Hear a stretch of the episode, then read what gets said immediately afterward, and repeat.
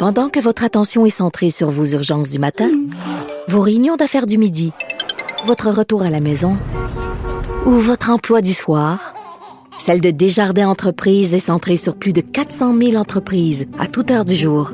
Grâce à notre connaissance des secteurs d'activité et à notre accompagnement spécialisé, nous aidons les entrepreneurs à relever chaque défi pour qu'ils puissent rester centrés sur ce qui compte, le développement de leur entreprise.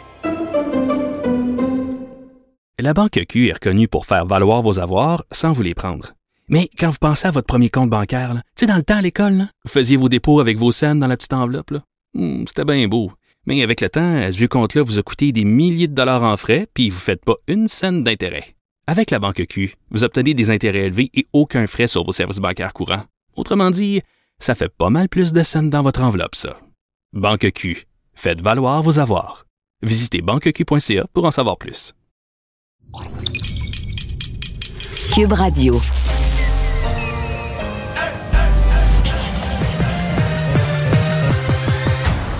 Mario Dumont. Organiser, préparer, informer. Les vrais enjeux, les vraies questions. Mario Dumont. Les affaires publiques n'ont plus de secret pour lui. Cube, Cube Radio.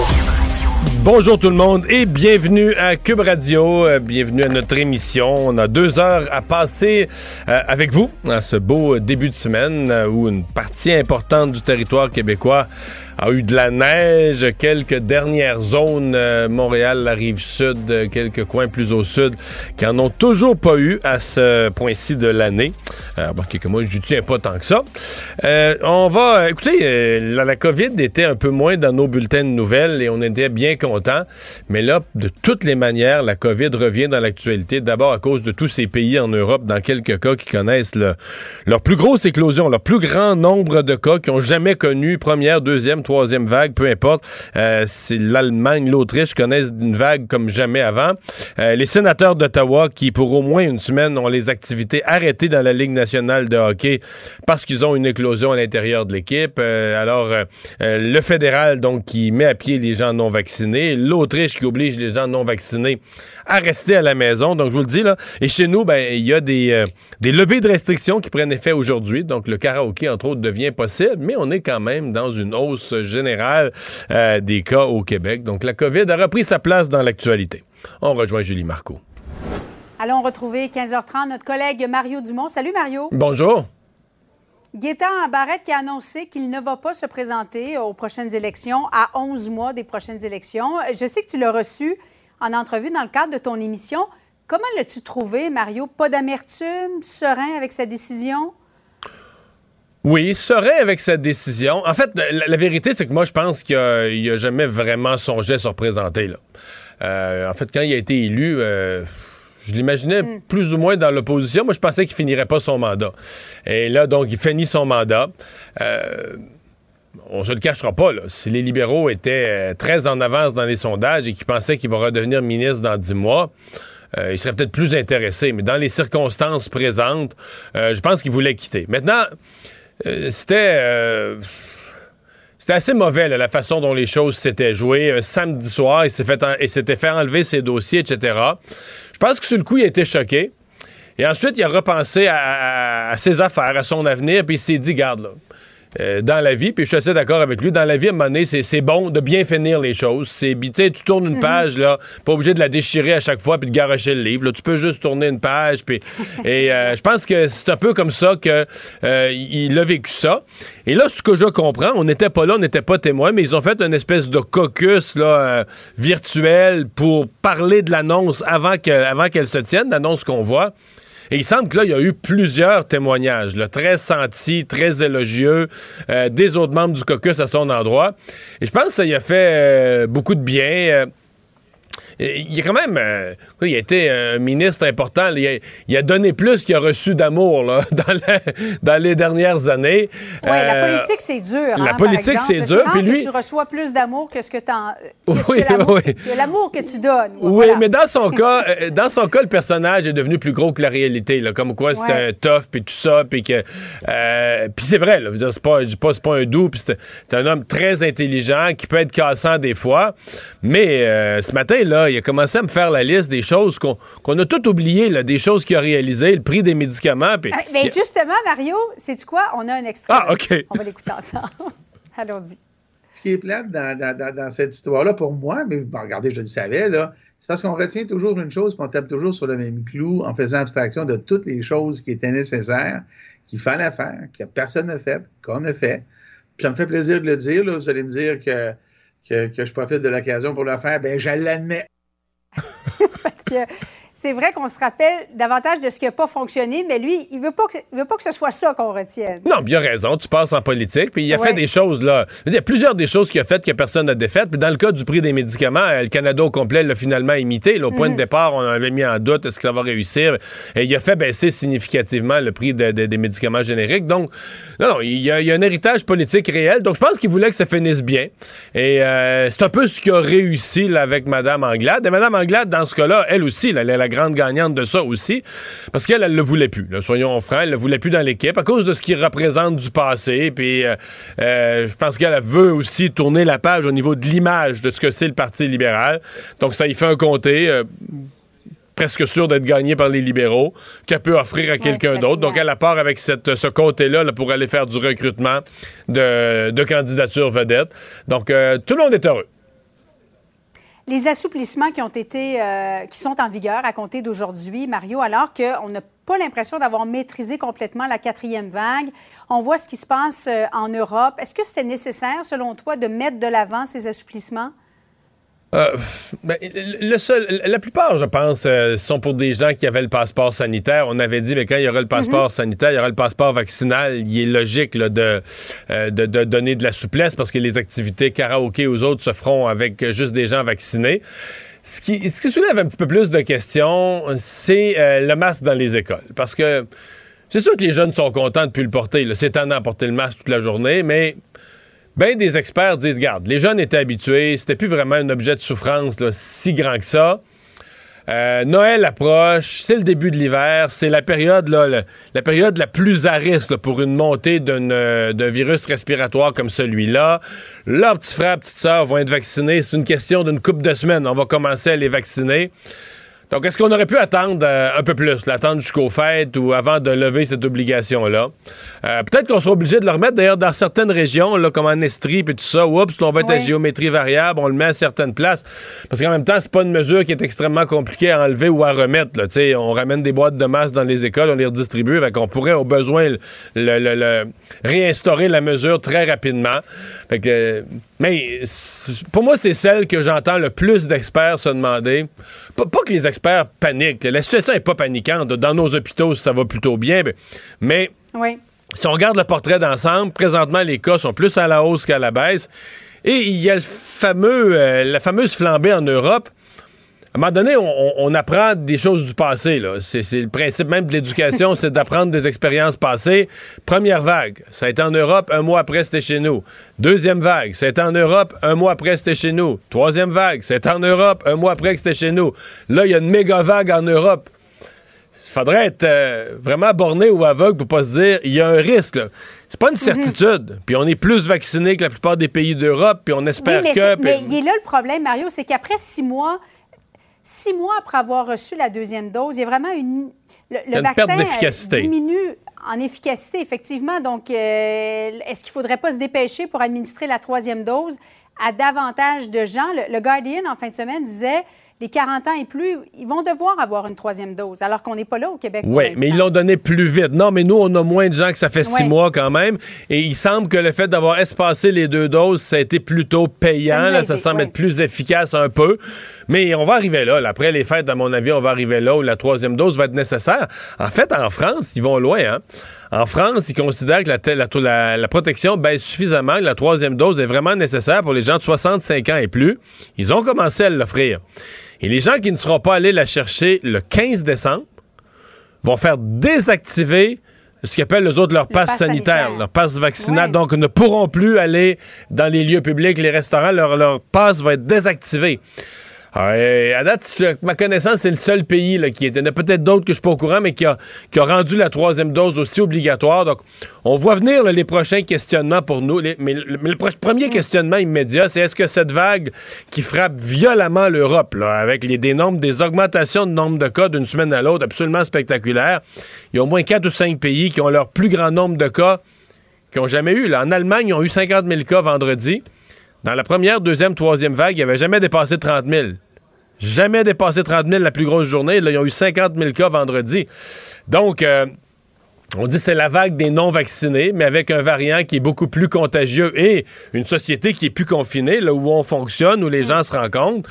Donc, les gens non-vaccinés qui se rencontrent avec un variant très contagieux, c'est pas compliqué, ils l'attrapent tous, là. tous ceux qui sont... Il y a un événement, il y a un souper, tout le monde l'attrape. Plus des vaccinés qui l'attrapent aussi, parce que c'est pas une protection à 100% Donc, euh, la maladie circule allègrement. Conseil national de la CAQ, on a souligné les 10 ans en fin de semaine de la fondation euh, du parti et la lettre de Régis Labombe concernant le troisième lien. Il en a été question. On va écouter ensemble, euh, Mario, ce que Geneviève Guilbeault avait à dire à ce moment-là. Ça va vraiment être une nouvelle ère à Québec et c'est une excellente chose quant à moi. Comment as-tu trouvé les propos de, de Mme Guilbeault, qui est vice-première ministre, qui a remis jeudi dernier la médaille de l'Assemblée nationale à Régis Labombe? Ouais, pas de doute que Régis Labombe a joué sur le gros orteil des caquistes, là. Euh, pas à peu près avec cette, cette, lettre qui est arrivée. Là, la veille, il avait dit Bon, c'est ma dernière sortie, vous m'en mm-hmm. verrez plus. Puis finalement, une lettre envoyée à, François Legault personnellement. Une lettre qui est pas. Euh, les gens peuvent avoir l'impression de l'extérieur que c'est une engueulade. Au contraire, il y a des compliments pour M. Legault. C'est comme une sorte d'une longue lettre. Mais il y a ce passage là, sur son opposition au troisième lien euh, qu'on connaissait et qui a vraiment fatigué la, les gens de la CAQ. Euh, mais bon, euh, c'est, exemple, ça n'est un exemple de ce qu'il y a dans la lettre. Les trois quarts des automobilistes provenant de l'Ouest, etc. Mais sais, la, discussion entre l'Ouest et l'Est, là, euh, on l'a eu, on l'a eu il y a trois, quatre ans, l'idée de rajouter un troisième pont. Sais, les deux ponts sont déjà à côte à côte. L'idée de rajouter un troisième pont côte à côte, ça, c'est des choses, des discussions qui ont déjà eu lieu. Donc, monsieur, euh, monsieur Blabon m'a choisi de, de tout rebrasser ça. Moi, personnellement, ça m'a étonné un peu. Mais c'est une autre occasion, c'est une autre, un autre exemple pour voir que les gens de la CAQ ont la mèche assez courte. Et si on revient aux 10 ans dans leur euh, conseil général, il y a eu beaucoup de célébrations, ils étaient dans l'émotion de ce qu'ils ont accompli. Et, soit dit en passant, ils ont raison. Euh, il y a deux exemples dans l'histoire, le PQ et la CAQ d'un parti entre sa fondation et la prise du pouvoir aussi peu d'années. C'est exceptionnel, là, de se retrouver au pouvoir puis de trôner dans les sondages. C'est très, très, très, très rare. Le NPD à Ottawa a été fondé, ça fait, ça fait plus de 50 ans, puis euh, jamais été au mhm. pouvoir. Donc, un parti qui est... T'as le PQ, T'as la CAQ, c'est des exceptions dans l'histoire du Québec, même du Canada, là, entre la fondation et l'accession la, au pouvoir. Donc, ils étaient dans la célébration de ça. Moi, euh, Seul avertissement, c'est que j'ai l'impression qu'en voyant qu'ils ont la mèche aussi courte, j'ai l'impression que les prochains mois vont être plus difficiles. Je peux me tromper, mais moi, d'abord, mhm. euh, ils resteront pas hauts comme ça dans les sondages, mais je crois pas à ça. Pas du tout. À mon avis, la CAQ va perdre une dizaine de points euh, dans les, les, 6 à 7, d'ici la Saint-Jean, mettons, d'ici la fête nationale, d'ici le printemps prochain. Euh, c'est mon feeling, là, que ne serait-ce que parce qu'une élection approche et que la tenue d'une élection resserre les choses, c'est toujours ça qui se produit. Donc, euh, j'ai hâte de voir comment ils vont réagir. Comment ils vont réagir le matin qu'ils vont avoir un mauvais sondage, etc. Parce que c'est un parti dont la plupart des ministres, la grande majorité, il y a quelques exceptions qui ont connu les années dures quand la CAQ a été fondée, les premières années, les premières défaites électorales. Mais la grande majorité des gens à la CAQ n'ont vécu en politique que de la facilité, que des succès, que des réussites. Quand il sort un sondage, le sondage n'est pas encore imprimé dans le journal que tu es, sur le party avant le temps, tu sais que ça va être bon. Et c'est pas ça l'histoire de la politique. Moi, l'histoire de ma vie, c'est qu'un sondage, là, tu comprends, euh, c'est un, problème, c'est un casse-tête, puis tu sais pas comment tu vas le commenter. C'est jamais bon un sondage pour 80% des partis. Alors, ce qu'a vécu la, la CAQ, c'est un niveau de facilité ou un niveau de c'est assez rare dans l'histoire des partis. Alors, comment ils vont réagir devant une certaine adversité? Ça, moi, euh, c'est ce, que, ce que je vais surveiller dans les mois à venir. Merci beaucoup, Mario. Bonne fin d'après-midi à toi.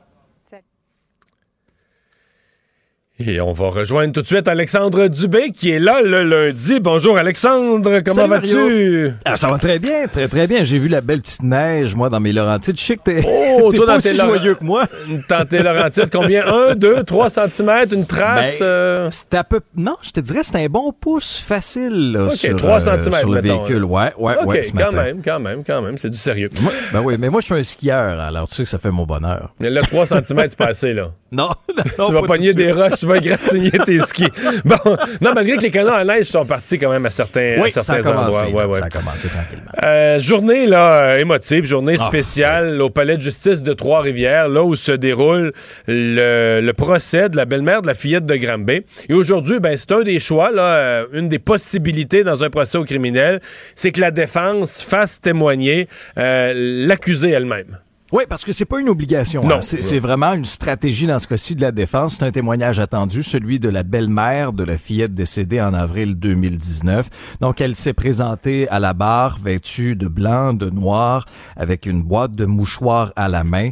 Et essentiellement parce que, bon, il y a une ordonnance de non-publication sur une partie du témoignage, mais ce qu'on peut vous dire, c'est qu'elle a nié avoir enrubanné la jeune victime euh, dans, dans la soirée là, fatidique là, euh, du, du 28 avril 2019. Elle a reconnu quand même une partie de l'histoire racontée par les témoins de la poursuite, à savoir que la petite fille avait tenté de s'enfuir dans la nuit du 29 avril avant d'être ramenée D'ailleurs, elle, à- a- à elle la a expliqué que c'était fréquent, là, que c'était un problème, Ouais. qu'elle avait la- la- la tendance à s'enfuir. C'est ça, qu'elle avait tendance à s'enfuir, qu'elle avait par le passé parce que la petite fille est arrivée dans sa vie à l'automne 2015. Donc là, je te la cite, là, euh, la belle-mère dit elle faisait des crises qui pouvaient durer des heures, se, se mutilait, elle avait toujours faim.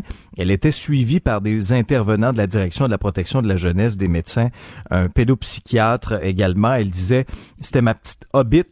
Euh, en faisant référence qu'on était les deux seules filles à la maison, mais elle avait des comportements extrêmement difficiles et des problèmes d'alimentation. Selon l'accusé, la petite fille dormait peu, se levait la nuit justement pour sortir de la maison euh, en quête, euh, en quête de nourriture. Eh bien, ben, on va voir comment tout ça va, va évoluer, mais on comprend que c'est une. Ben, c'est- c'est c'est- c'est généralement ça dans un procès, mais que la défense, dans ce cas-ci, arrive avec une version là, radicalement. la- L'approche Ah oui. générale de la défense, une version radicalement différente de ce que. là, pour je me mets dans la peau des jurés, là, de ce que, depuis quoi, trois ou quatre semaines, là, que la couronne présente la, la preuve, que la poursuite Mhm. présente la preuve. Tout à coup, ce matin, on se fait présenter une histoire radicalement différente. On est à un autre spectre complètement et l'avocat de la défense attire l'attention euh, du jury sur cinq questions. Je les nomme là. Où le ruban a été appliqué, qui a mis quelle quantité, quand il a été appliqué, de quelle façon et dans quel but il a été appliqué, mais vraiment deux versions complètement à l'opposé euh, d'une de l'autre. Alexandre, il y a eu des fusillades à répétition, euh, des morts liées à ça, mais à chaque fois que c'est un ado, euh, ça frappe particulièrement parce qu'on dirait qu'on peut pas croire là, que à coup de feu en pleine rue, euh, des en- quasiment des enfants, là, 16 ans aujourd'hui, on voit les photos d'un jeune homme euh, du niveau secondaire à l'école abattu en pleine rue. Là. Ouais, un sportif, hein, un ado de, de 16 ans. Et ce qui est troublant dans cette histoire-là, Mario, c'est que c'est un adolescent, selon ses proches, sans histoire, qui n'a aucun antécédent criminel. Il a été tué par balle en pleine rue hier soir dans le quartier Saint-Michel à Montréal. Euh, son identité a été révélée d'ailleurs par, euh, par nos collègues du journal. Euh, il s'appelle Thomas Trudel. Euh, il marchait vers 21 heures sur le trottoir. À un moment donné, il y a un individu qui s'approche de lui. Il y a eu un bref échange verbal entre les deux et paf, là, on tire un coup de La victime, euh, donc, s'écrase sur le trottoir et, c'est à ce moment-là que les services d'urgence sont arrivés, ont tenté des manœuvres de réanimation, mais n'ont pas réussi à le ramener et son décès a été constaté sur place. On cherche toujours le responsable de ce meurtre-là. Le motif entourant le crime, ça demeure vraiment un, un mystère complet pour les policiers. Mais Thomas Trudel, Mario, c'est quand même le troisième adolescent assassiné cette année à Montréal et le deuxième en l'espace d'un mois. Là, c'est totalement. Je me mets dans la peau des parents. C'est totalement surréaliste que ton Ben, ado est sur le trottoir, en pleine rue. Puis il se fait tirer à bout portant. C'est euh, absolument difficile à, croire. Finalement, rapidement, euh, rappelle-nous ces nouveaux assouplissements qui avaient été annoncés là, en conférence de presse il y a déjà une couple de semaines, mais qui, qui rentrent en vigueur officiellement aujourd'hui même. Oui, donc une vague d'assouplissement. D'abord, ben, pour les amateurs de chant, euh, de, de, de, danse aussi, vont pouvoir reprendre leur loisir après presque un an d'interdiction. Par contre, le port du masque et la présentation du passeport vaccinal, ça demeure obligatoire dans les clubs et dans les bars de karaoké OK. Euh, le masque en classe, ça, ça fait réagir. Par contre, les élèves du secondaire qui peuvent retirer le masque quand ils sont en classe, le couvre-visage demeure obligatoire dans les déplacements dans l'école, dans l'autobus scolaire aussi. Et, c'est la fin du télétravail aussi. C'est une, une, grosse étape qui change la vie de plusieurs. Fin du télétravail là, obligatoire. Mais ça, ça me paraît très, très, très, très progressif parce que ce matin, sur les routes, là, euh, on n'a rien senti. En tout cas, moi, j'ai pas vu aucune différence. Je m'étais mm. posé la question. J'ai l'impression que les entrepreneurs ont vu ça, les entreprises, les employeurs ont vu ça, OK, à telle date, là, on va pouvoir recommencer. Mais j'ai pas l'impression qu'il y a quelque chose comme tout noir, de, tout noir à tout blanc. non, non, c'est ça, c'est ça. On avait déjà commencé à rapatrier du monde un peu, puis le processus se continue, mais j'ai pas l'impression qu'on a un changement si radical. Euh, merci Alexandre, à plus tard. À tantôt. Il analyse la politique, il sépare les faits des rumeurs. Mario Dumont. Cube, Radio. Alors, la politique de vaccination obligatoire, euh, ça a été raté là, à Québec. Euh, euh, on le sait, dans, le secteur de la santé, ça devait entrer en vigueur le 15 octobre. Ça n'a pas été fait. L'avant-veille, le, ministre a dit on, va perdre trop de monde, il va nous manquer trop de personnel soignant. On va être obligé de couper des services, etc. Ça avait été reporté au 15 novembre, qui est aujourd'hui même. Euh, ça a été réannulé comme mesure. En fait, ça entre en vigueur seulement pour les nouveaux employés qui seront embauchés, mais pas pour l'ensemble du personnel déjà en place. Pendant ce temps-là, on oublie qu'à Ottawa, le gouvernement a fait l'annonce euh, et là, n'a pas reculé.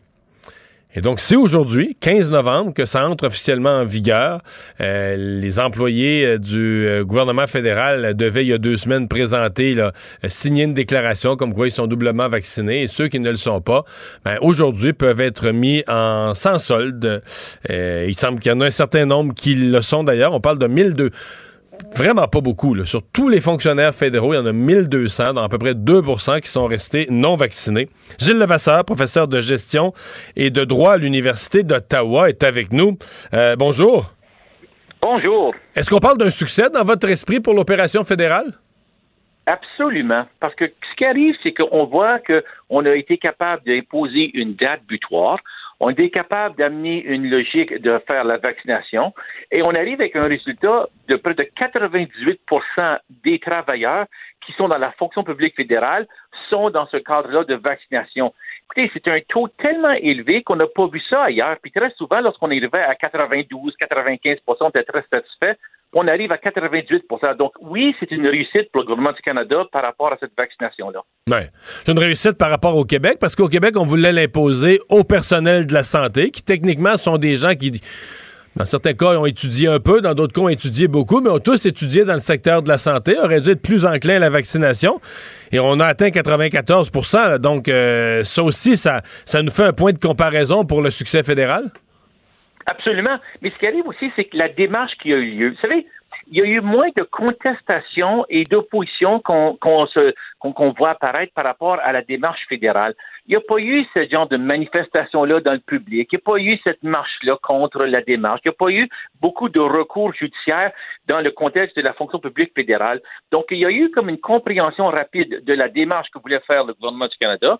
On a voulu le mettre au clair et d'expliquer exactement c'est quoi les processus qu'on doit vivre, et les gens l'ont accepté. Pas tout le monde a voulu l'accepter, mais les gens savaient que c'était dans leur, leur, intérêt parce qu'ils savaient qu'on était pour couper le salaire à partir d'aujourd'hui. Alors, c'est pour ça que les gens ont accepté de faire la démarche parce que justement, c'était dans leur intérêt économique.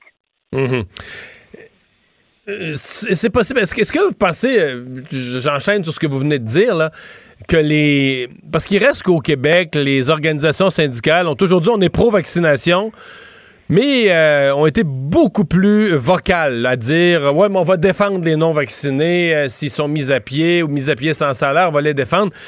J'ai l'impression que les syndicats euh, du côté du gouvernement fédéral ont jamais nié leur certaine obligation de représenter, mais n'ont pas voulu dire, n'ont pas voulu faire croire aux employés qu'ils allaient les défendre. Pensez-vous que ça fait une différence? Beaucoup. Parce que ce qui arrive, c'est que le syndicat est pas allé aux barricades pour les employés qui étaient récalcitrants à la vaccination. Ça, c'est quelque chose qui est important. On savait qu'on était pour les défendre dans les mesures d'accommodement.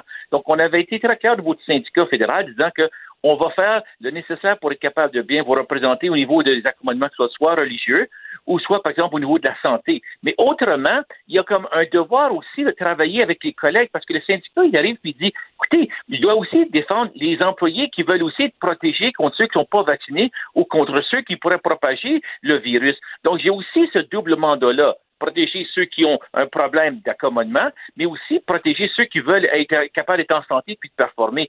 Donc, ils ont choisi le côté qui était le plus rentable, qui était de défendre aussi les employés qui veulent aller au travail et qui veulent absolument avoir un, environnement sain et qui n'est pas dangereux au niveau de la santé publique. Euh, Parmi les choses que les opposants, là, puis on a entendu ça un peu dans les opposants syndicaux au Québec, là, on laissait toujours entendre, on, posait toujours la question est-ce que c'est légal, est-ce qu'on peut imposer la vaccination? Euh, Jugement quand même assez clair ce matin. Là, je crois que c'est pas la Cour suprême, c'est un jugement de première instance en Cour supérieure, quand même un jugement assez clair sur le fait que les gouvernements ont une légitimité d'exiger la vaccination pour leurs employés. Absolument, parce qu'il y a un devoir qui est prévu dans les lois, tant fédérales que provinciales, qui existe autant au Québec avec le, code qui gère les travailleurs au Québec que dans le code canadien du travail. Puis ce qui arrive, c'est que la Cour aujourd'hui, ce qu'elle dit, c'est qu'elle n'accorde pas le sursis parce qu'elle dit qu'il n'y a plus une nécessité du fait qu'on a plus l'obligation de se faire vacciner. Puis elle dit aussi, je n'ai pas aussi l'intention de porter un jugement sur le fond. Ça, ça va être pour une autre situation qu'on va devoir étudier parce que la Cour dit, je peux pas étudier le fond de la question. Le décret vient d'entrer aujourd'hui. Donc, le recours a été fait avant. C'est pour ça qu'on peut juste étudier le sursis aujourd'hui. Et la question du fond, ce qui arrive, c'est qu'il faut toujours se poser la question. Il y a un équilibre qui doit se faire entre le droit privé et le droit d'un groupe, d'une communauté. Puis comme on est dans une pandémie, avec tous les désastres et les inconvénients qu'on a connus, les tribunaux actuellement, dans le contexte qu'on vit, vont prendre la position de protéger le public, les travailleurs, sur le droit individuel, à moins que tu démontres clairement que tu as un droit religieux qui est très peu rarement euh, possible dans ces contextes ici, ou deux, qu'on est capable de démontrer scientifiquement qu'on a un problème de santé avec le vaccin. Autrement, l'État a raison d'aller dans cette direction-là, selon la Cour. Euh, une dernière question, puis je comprends qu'il y a un volet politique, ça c'est peut-être plus mon affaire, mais je vous la pose quand même comme euh, prof dans un département en gestion.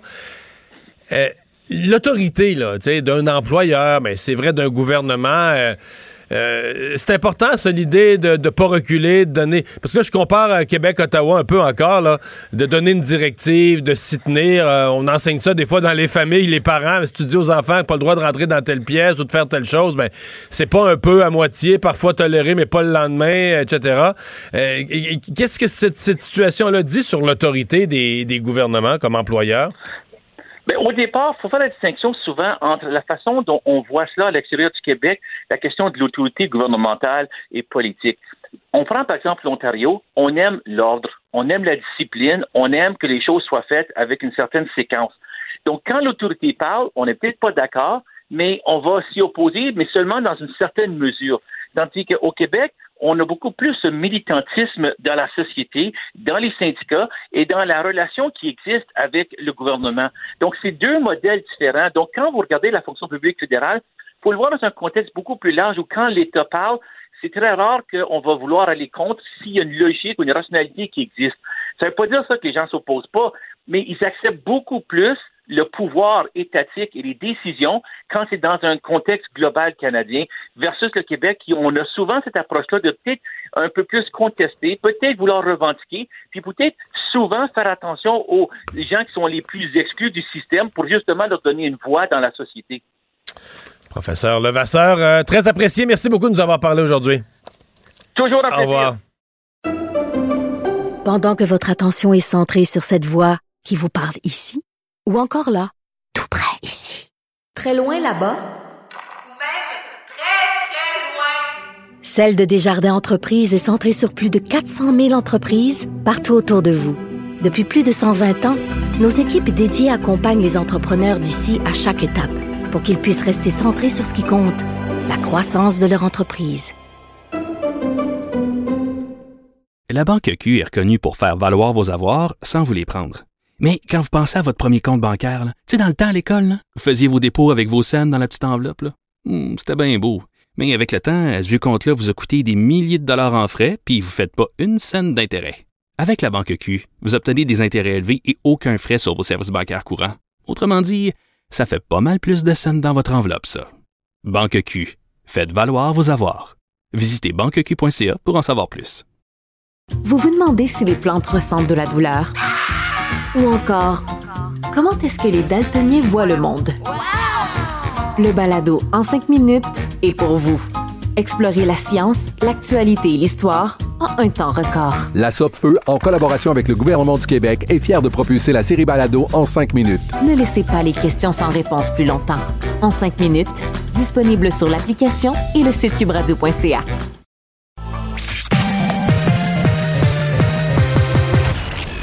Combiner crédibilité et curiosité. Mario Dumont. Cube Radio.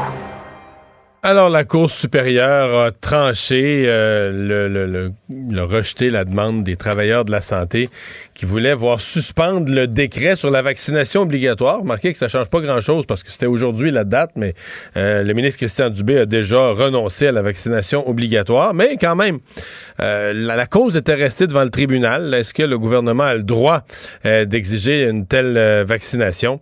Eh bien, le juge a expliqué qu'il n'y avait pas de violation manifeste là, de, de- des droits constitutionnels des plaignants.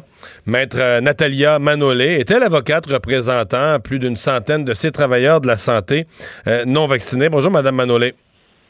Bonjour. Comment vous interprétez cette défaite aujourd'hui? Euh, ben, je crois que ce n'est pas vraiment une défaite, en fait, justement, quand vous venez de le mentionner, euh, la vaccination obligatoire des travailleurs de la santé ne s'applique plus en ce moment. D'ailleurs, j'ai reçu un courriel euh, du, euh, de l'avocat du gouvernement adressé au juge qui disait que euh, le gouvernement euh, a renoncé définitivement à l'exigence de la vaccination obligatoire pour les, demandes, pour les demandeurs, non les travailleurs de la santé. Et aujourd'hui... Vous dites, un non, mais c'est important, là, vous dites un courriel a été transmis au juge pour lui dire que de toute façon, le gouvernement a, renoncé définitivement à ça. Oui. Oh, fait qu'on revient plus là-dessus, c'est mort et enterré, là, comme idée. Mais ça, je, je gardais, moi, je peux pas parler pour le gouvernement. Non, Ça, mais le courriel que j'ai reçu de l'avocat du gouvernement. Euh, c'est dans la demande, c'est dans le même courriel où euh, le gouvernement demandait euh, au- à la Cour de ne pas se prononcer sur la légalité du décret. Dans ce procès de, de- devrait avoir lieu au mois de janvier. Donc, Mais vous, est-ce que vous vous laissez, est-ce que vous allez laisser la cause devant le tribunal dans la mesure où elle est devenue théorique, il n'y a plus d'application pratique? Euh, ben, aujourd'hui, en fait, dans les dans les jours dans, dans les jours qui suivent, je vais examiner le jugement. On vient toujours de le recevoir ce matin. Je vais également examiner les arrêtés ministériels qui ont été publiés aujourd'hui concernant euh, la vaccination obligatoire des travailleurs de la santé dont le, et le, le, le dépistage, les tests de dépistage qui remplacent l'obligation pour les travailleurs de la santé. Et euh, également, euh, vous savez aussi pour les proches aidants, euh, maintenant eux aussi, ils peuvent se faire, euh, ils peuvent procéder au test de dépistage. euh, il n'y a plus de de- d'obligation vac- euh, de vaccination pour eux non plus. À partir de, en fait, c'est dans le décret qui a été publié aujourd'hui aussi.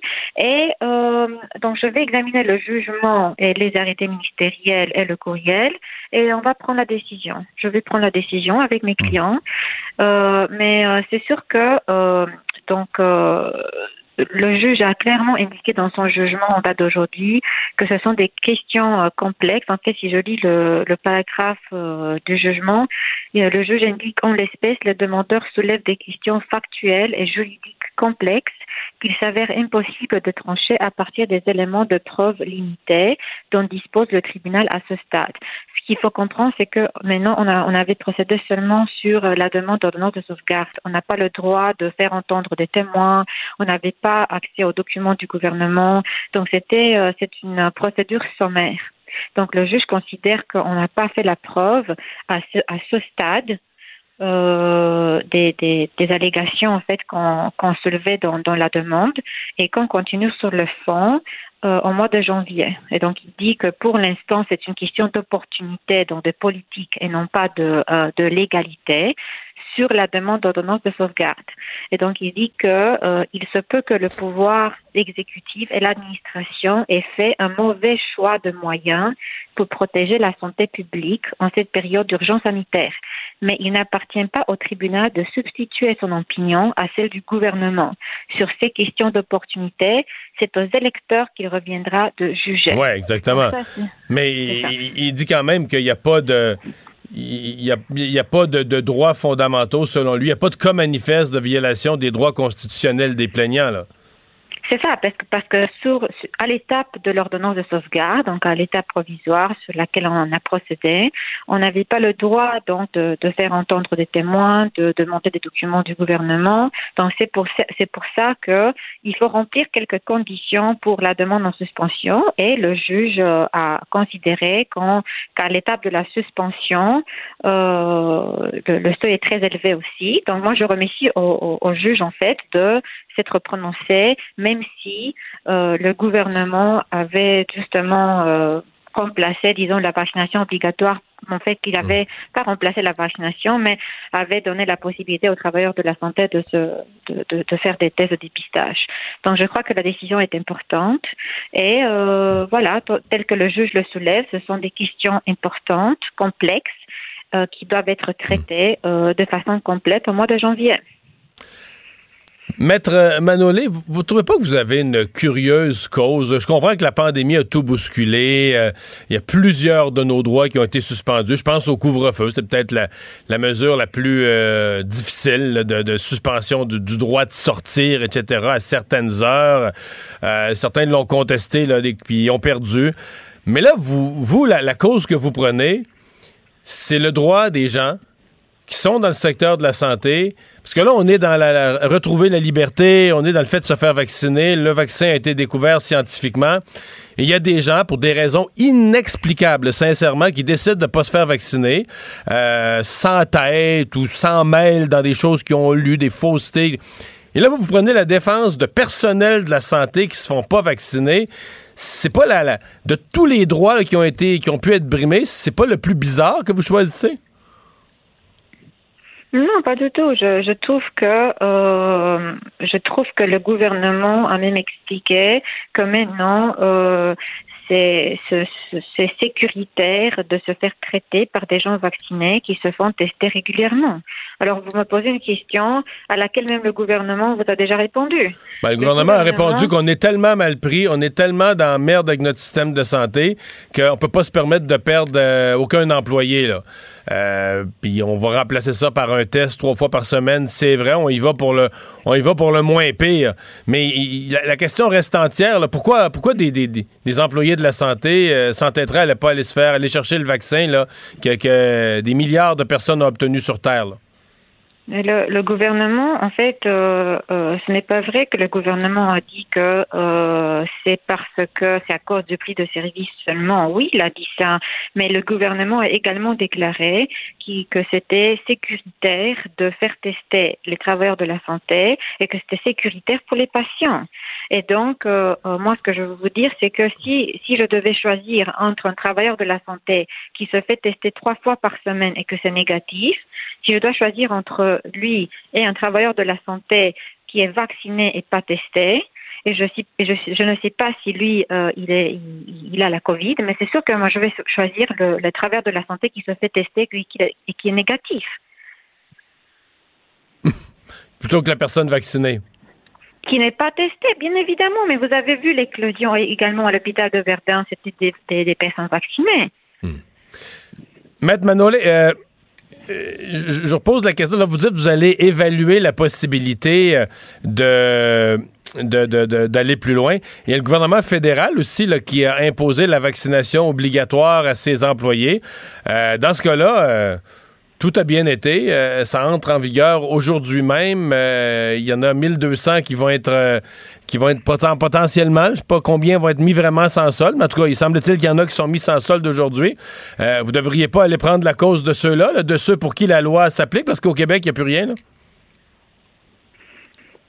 donc, vous me demandez si moi je devrais accepter de les représenter, mais je pense qu'il y a d'autres bureaux d'avocats qui le font déjà. Vous pensez que ça va être contesté à Ottawa aussi? Je, ne sais pas. Moi, moi je, n'ai pas ce mandat-là. Donc. Euh... Maître Manolé, merci d'avoir été avec nous. Natalia Maloney, avocate représentant une centaine de travailleurs de la santé non vaccinés. Cube Radio. Les rencontres de l'heure. Chaque heure, une nouvelle rencontre. Nouvelle rencontre. Les rencontres de l'heure. À la fin de chaque rencontre, soyez assurés que le vainqueur, ce sera vous. Cube Radio. Une radio pas comme les autres.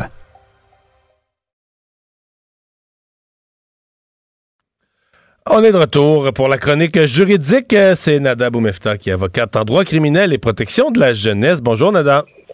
Bonjour Mario. Et toujours dans ce même euh, sujet, on a parlé tout à l'heure à Maître Manolé, euh, qui elle défendait ses travailleurs et qui a perdu ce matin, même si elle dit qu'elle n'a pas vraiment euh, perdu. tu veux nous expliquer, toi, ta vision de ce jugement? Mhm, absolument. Je pense que c'est important de le faire pour monsieur, madame, tout le monde. D'abord, je rappelle que ont utilisé le bon véhicule pour contester. La voie judiciaire est quand même une des voies qu'on peut prendre, mais le juge a rappelé quand même dans sa décision qu'il n'était pas le gouvernement, il n'est pas celui qui va trancher à savoir si la mesure euh, qui devait être prise par le gouvernement était la meilleure façon de protéger les citoyens. Rappelons que ma collègue avait amené comme argument que de forcer ces travailleurs-là à être vaccinés allait justement les empêcher à travailler et allait créer toute une catastrophe. Elle mentionnait même ce mot-là, catastrophe dans notre système de santé. On voit que le gouvernement a reculé face à ça, a accepté finalement de leur permettre de faire des tests COVID à une fréquence plus élevée, là, trois fois par semaine. Rappelons que ça va coûter des sous et ça vient de nos poches qui devront être faits. Euh, mais aussi, ce que je trouve très intéressant tout ça, et ma collègue l'a soulevé, c'est que la preuve qui a été présentée à ce stade-là n'était pas une preuve tout à fait complète, en ce sens que plusieurs témoins ne sont pas passés à la barre, parce que c'était une audition qu'on appelle provisoire, préliminaire, et le juge n'a pas nécessairement voulu se mouiller en ce sens-là pour trancher. Il a raison, hein, ça c'est important. La division des pouvoirs est très, très, très importante. Quand un tribunal a une question comme ça à trancher, il va se poser la question sur la légalité de ce décret-là. C'est la façon dont il a été prononcé qu'on m'apporte comme, comme argument devant moi est suffisant pour dire que le, gouvernement a agi de façon euh, illégale, hors pouvoir et euh, impose en ce sens-là des, conditions là, qui ne sont pas justes. Euh, et il a tranché que non, ce n'était pas le cas. Et ça laisse quand même une certaine porte ouverte hein, pour le gouvernement. Cette décision-là permet quand même au gouvernement en ce moment en place de maintenir ou revenir sur sa décision en imposant cette vaccination-là et on verra, comme elle a dit. Sauf qu'il n'y a plus d'intention, il n'y a plus de volonté politique. Là. On parle un peu, ça devient un peu théorique. Là. Exactement, ça devient théorique et c'est pourquoi le même l'audition au fond en janvier euh, je veux dire, je veux bien qu'on procède et qu'on passe à travers tout ça, mais euh, à suivre. Et encore là, je pense pas que les, tribunaux vont se mouiller à savoir si c'est quelque chose qui sera imposé ou non, puisque, comme tu l'as si bien dit, il n'y a plus de volonté politique en ce sens-là. Euh, avec nos tribunaux qui, qui débordent et qui ont des longs délais et tout ça, est-ce que le tribunal pourrait dire, parce que là, tout à l'heure, Maître Manolé m'a même dit que les procureurs du gouvernement ont envoyé un courriel au juge pour dire, regardez, là, il n'y a plus aucune intention du gouvernement d'aller de l'avant avec la mm. vaccination obligatoire des employés de la santé. Euh, est-ce que le, tribunal pourrait dire, ben nous, on n'a pas de temps à perdre, on a assez de vraies causes qui attendent depuis euh, six mois, un an, deux ans, des délais. Euh, on ne faut pas faire une cause théorique pour le fun de faire, tu sais, une de la théorie du droit, là, mais pour quelque chose qui s'applique plus?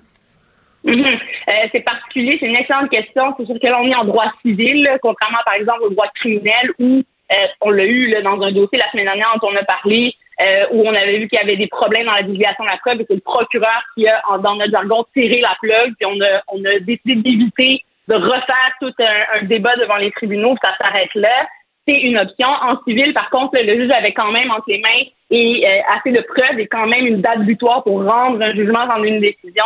Quand ils prennent temps délibéré, il y a quand même beaucoup de travail qui est fait en amont. Donc oui, à ce stade-ci, c'en est théorique, mais ça reste quand même une décision qui existe, qui revient sur les principes de base d'application. Puis qui va peut-être faire questionner ces gens-là avant de revenir devant les tribunaux, par exemple, pour contester certaines choses, ben, se poser les bonnes questions, savoir s'ils ont vraiment des fondements ou pas et sur quoi ils pourront attaquer ou non ce type de décret-là. Je vais faire le parallèle, Mario, on en a reparlé d'ailleurs euh, dans l'actualité la semaine dernière, puis euh, ça a passé encore une fois, tout le monde en parle, entre autres, la mère euh, si son garçon a eu la COVID, mais là, on parle des enseignants qui, eux, n'ont pas eu cette obligation-là d'être vaccinés dans ce milieu-là, puis on voit qu'il y avait quand même un très grand risque d'être contaminé, malheureusement. Donc, tout ça est quelque chose qui pourrait être soulevé. Ce sont des débats qui pourraient revenir. Ce sont des décrets qui pourraient ressurgir. Donc, donc, en ce sens-là, je pense pas qu'on est purement dans le théorique, mais il en demeure pour moins que la date butoir avait été choisie justement en conséquence. Puis même si, entre-temps, la décision du gouvernement a été prise, ben, le juge en a quand même euh, profité pour souligner le fait que les pouvoirs de l'un et de l'autre sont bel et bien séparés. Et il a euh, bien rendu, je pense, euh, à mon avis, sa décision en soulignant ce point-là. Puis on verra en la suite des choses qu'est-ce qui en sera et comment les choses vont se développer si vraiment on restera en théorique. Et encore une fois, que l'avenir nous le dira hein, sur les, exemples et la réalité euh, des gens qui sont non vaccinés en système de santé s'ils représentent effectivement un risque. Nada, euh, on sait c'est euh, très, très, très compliqué au Canada de faire reprendre un procès ou de faire corriger une erreur euh, judiciaire. on a l'exemple d'un ancien juge qui est, qui est devant nous au quotidien c'est ainsi du juge de l'île. Mais là, il y a un monsieur, Daniel Jolivet, qui lui a un passé un peu plus rock'n'roll, qui n'était pas un juge loin de là, mais qui a toujours prétendu ne pas avoir commis un crime ou des crimes. Et là, 30 ans plus tard, euh, vient de réussir le polygraphe. Euh, jusqu'à quel point ça pourrait lui euh, devenir un point tournant? Oui, d'abord, dossier très intéressant mené par une collègue vraiment hors pair, mais Lida Nouret, qui travaille entre autres sur plusieurs projets qu'on appelle les projets Projet Innocence. Des dossiers, exactement, des dossiers comme ça qu'on juge que la, la justice ou la façon dont le, le procès est tenu n'était pas tout à fait juste. Et je t'annonce qu'il va y avoir un documentaire là-dessus dans quelques mois. Oui, ben, c'est ça. Puis euh, d'ailleurs, c'est un article euh, qui, qui vient euh, quand même de Isabelle Richer qui avait suivi ça. Il y avait eu quand même une enquête qui avait été menée là-dessus, qui a fait ressurgir entre autres. Et encore une fois, on l'a vu, hein, comme les enquêtes un peu qu'on fait à ZIE ou à TVA Nouvelle qui peuvent faire ressurgir certains témoins ou faire ressortir certaines preuves ou même donner certaines pistes aux avocats ou avocates qui décident de my God, travailler corps et âme dans ces dossiers-là pour voir qu'est-ce qui n'a pas fonctionné. Euh, rappelons que la première chose à faire, évidemment, c'est d'aller voir, bon, écoutez, qu'est-ce qui s'est passé au procès. C'est un procès qui euh, date de 1992, il faut le dire. Il avait été accusé et déclaré coupable de quatre meurtres, donc ce n'est pas rien. Euh, et sa sentence était donc la prison à vie. Un homme qui, depuis le jour 1, a toujours nié avoir tué ces gens-là, qui a toujours dit ne pas avoir eu même de lien avec tout ça. Et la seule preuve qui avait été forte et retenue contre lui, c'était le témoignage de quelqu'un qui l'avait entendu parler dans un café, supposément admettre avoir commis ces meurtres-là. Et c'est sur cette base-là que le, que le tribunal le déclaré coupable, M. Jolivet. Et aujourd'hui, suite à plusieurs enquêtes et plusieurs recherches de la part des avocats et requêtes également qui ont été euh, menées pour demander ce qu'on appelle, il y, a, une étape préliminaire, c'est-à-dire qu'on se pose des questions et on envoie ça au groupe de révision des condamnations criminelles, donc la GRCC, qui, eux, vont examiner ces demandes-là et voir s'il y a suffisamment d'éléments pour mener une nouvelle enquête, donc réouvrir l'enquête et déposer ça sur le bureau de notre ministre de la Justice, qui, à ce stade-là, aura deux décisions, deux options, en fait, à prendre euh, s'il décide de euh, prendre ce dossier-là. Soit, un, d'envoyer ce dossier-là en cours d'appel et le laisser entre les mains de trois juges euh, de décider si on va faire un nouveau procès ou non, ou trancher lui-même et décider qu'il y aura un nouveau procès dans ce dossier-là. C'est juste qu'effectivement, tout ce qu'on a amené comme euh, nouvelle preuve ou entre autres argumentaire sur la façon dont le premier procès s'est déroulé démontre effectivement que c'était euh, un procès qui n'était pas juste et équitable. Ben, à ce moment-là, il peut trancher en ce sens-là, mais il n'a pas le pouvoir, par exemple, comme on peut le voir aux États-Unis, d'absoudre quelqu'un ou de l'acquitter euh, d'un geste, là, je appelle ça un peu baguette magique, là, mais c'est pas tout à fait ce, ce pouvoir. On peut ordonner un nouveau procès, donc, tout simplement. Exactement. Donc, exactement. C'est la façon à faire. Donc, on comprend que toutes ces étapes-là judiciaires sont loin d'être terminées. On en est aujourd'hui à la troisième demande faite par ma collègue Lida Nouret. Et à cette demande-là, on ajoute ce test polygraphe-là qui a été fait par un expert et qui a posé des questions de différentes façons à, M. Jolivet pour le tester et voir s'il en est, à savoir s'il a effectivement ou non commis euh, ces crimes-là ou s'il en était même de près ou de loin euh, euh, impliqué, en fait. Et ce que je tiens à mentionner, ce qui est intéressant, c'est que ce n'est pas que le polygraphe hein, qui, va, qui ferait en sorte que tout va changer. Parce qu'on s'entend, ça aurait pu être un élément qu'on aurait pu amener plus tôt, mais Maître Nourret avait beaucoup travaillé, il avait réussi à faire sortir le fait que euh, il y avait des preuves qui démontraient que M. Jolivet, entre autres, n'avait jamais mis les pieds dans ce restaurant-là où ce dit témoin-là l'avait entendu à ce moment-là, qu'il était plutôt à une bijouterie en train d'acheter une breloque. Et ça, on a des traces, par exemple, des appels téléphoniques. Et ça, c'est une preuve classique, en hein, Mario, qu'on peut avoir dans des dossiers Surtout, on a besoin de localiser un individu par rapport à un meurtre ou par rapport à des événements ou une preuve qui peut être centrale dans un dossier. Les tours cellulaires ne mentent rarement pas, surtout quand la personne est en possession, évidemment, de son téléphone et où on a des registres d'appels téléphoniques qui avec le témoignage. Donc, ça, c'est un des exemples qui ressortent là, de cette enquête-là qui démontre que cette preuve-là, un, était en possession de la police et n'a jamais été divulguée à la défense à l'époque. Donc, comment pouvait-il premièrement, se défendre de façon entière et comment peut-on conclure que ce procès-là était juste et équitable à l'époque? C'est la question que Nourret soulève. Maintenant, ce que je voulais amener aujourd'hui dans ma chronique d'intéressant, c'est la question du polygraphe. Qu'est-ce que ça vaut devant nos tribunaux criminels? Euh, est-ce que c'est le, golden ticket en, quelque sorte ou si ben c'est pas vraiment euh, ça n'a pas vraiment force de preuve? La réalité, c'est que la valeur légale d'un de polygraphe pardon, et son résultat ne sont pas admissibles comme preuve dans notre système de justice pénale au Canada, et ce, depuis une décision de la Cour suprême qui a été rendue en 1987, parce qu'on juge que les tribunaux au, euh, criminels au Canada, euh, on considère que c'est vraiment aux juges et aux jurys de décider de la crédibilité d'un témoin lorsqu'ils sont devant nous et toute la question du self-serving evidence basée sur une science qui pourrait être jugée plus ou moins exacte euh, selon euh, la, la, Cour suprême à l'époque, euh, ben c'est pas suffisant pour, par exemple, faire déclarer quelqu'un non coupable. Mais dans cette histoire-là, ça ajoute, à mon avis, quand même un poids assez important sur tout ce qu'il n'a pas cessé de répéter, euh, de nier et amener aussi une certaine crédibilité ou une force à tout le moins à sa demande qu'il fera devant la GRCC.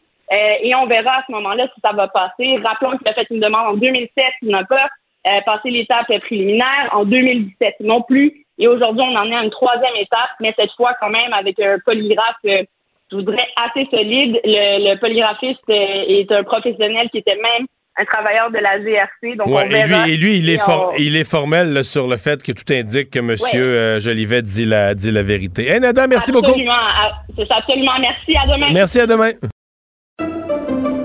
Pendant que votre attention est centrée sur cette voix qui vous parle ici, ou encore là, tout près ici, très loin là-bas, Celle de Desjardins Entreprises est centrée sur plus de 400 000 entreprises partout autour de vous. Depuis plus de 120 ans, nos équipes dédiées accompagnent les entrepreneurs d'ici à chaque étape pour qu'ils puissent rester centrés sur ce qui compte, la croissance de leur entreprise. La Banque Q est reconnue pour faire valoir vos avoirs sans vous les prendre.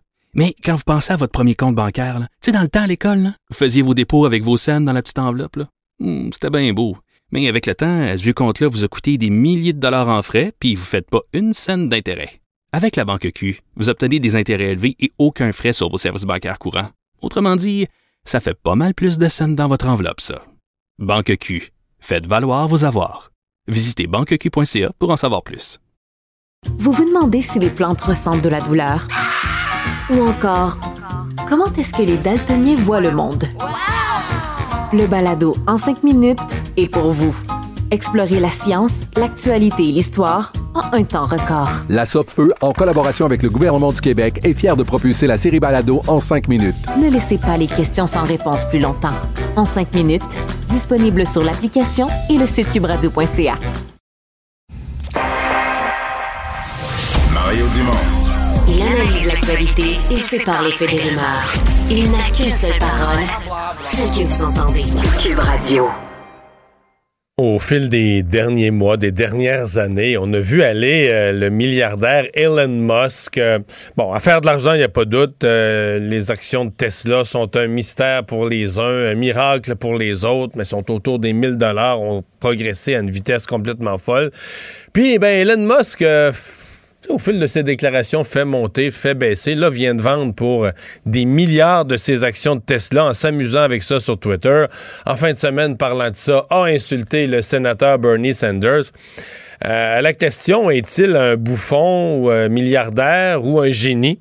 Euh, je, voulais en parler avec quelqu'un qui le suit depuis un certain temps, euh, connaît le personnage, l'observe, connaît la finance en même temps. Fabien Major, planificateur financier, chroniqueur économique au journal, est avec nous. Bonjour. Bonjour Mario. C'est-tu un génie, euh, génie du monde économique ou c'est un bouffon devenu milliardaire à cause de quelques bonnes idées? Non, c'est un génie, c'est sûr, mais c'est un loose cannon aussi. C'est qu'il n'y a, pas grand monde qui sont capables de contrôler, même pas ses blondes. Euh, en passant, je pense qu'il vient de laisser euh, celle qui est la mère de son enfant. Euh, effectivement, c'est quelqu'un très difficilement contrôlable, mais il a des notions de physique avancée. C'est un physicien, c'est un ingénieur, c'est un financier et c'est quelqu'un qui maîtrise les technologies comme pas un. Mais définitivement, on, on est dans quelqu'un totalement hors norme. Mettons l'action de Tesla. Là.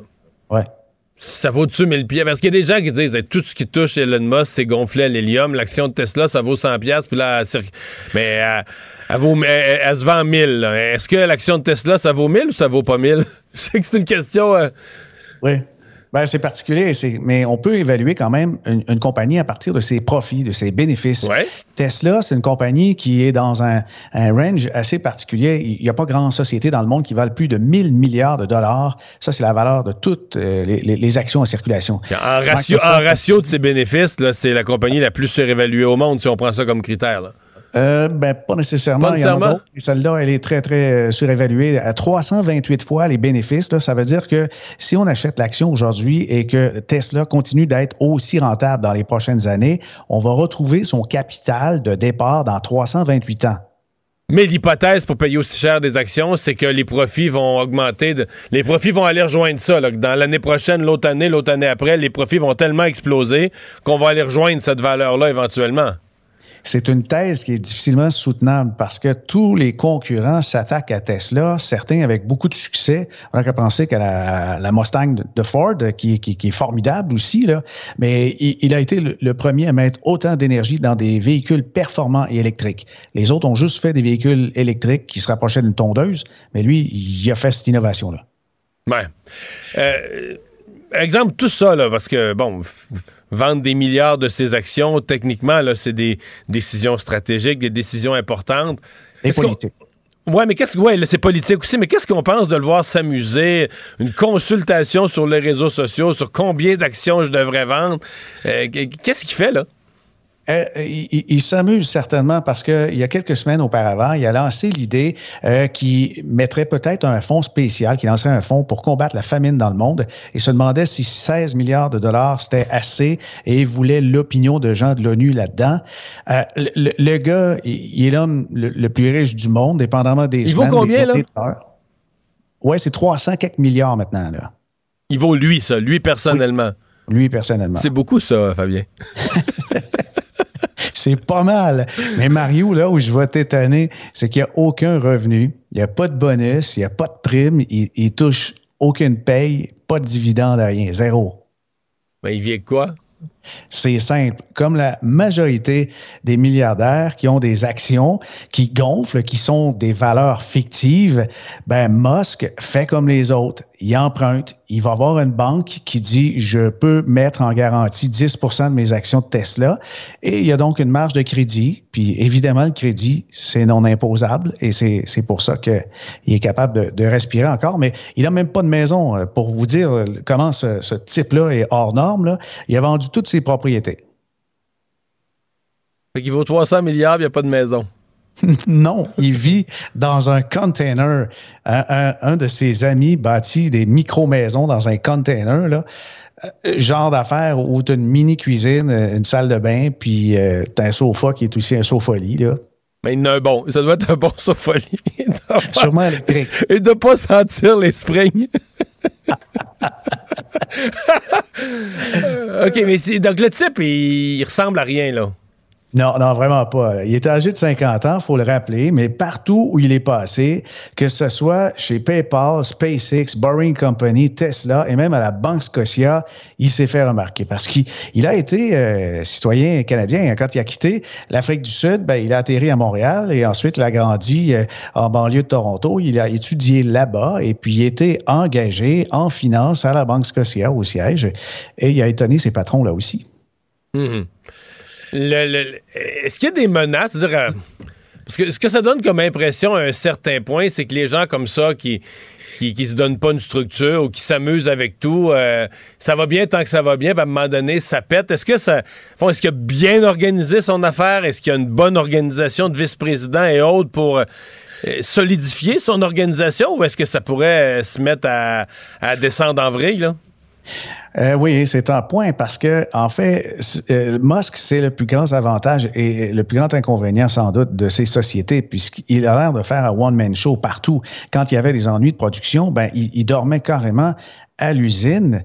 Euh, de Californie. Et puis, euh, les gens le voyaient partout. Puis, euh, évidemment, ce genre de type, un peu comme le faisait aussi le fondateur d'Apple, il était un peu tyran sur les bords. C'est quelqu'un qui perd les pédales. Et si vous voulez lire un bon livre pour apprendre davantage de personnages, sa biographie vaut la peine. Ça, ça se lit dans le temps de le dire tellement que c'est passionnant. Hmm.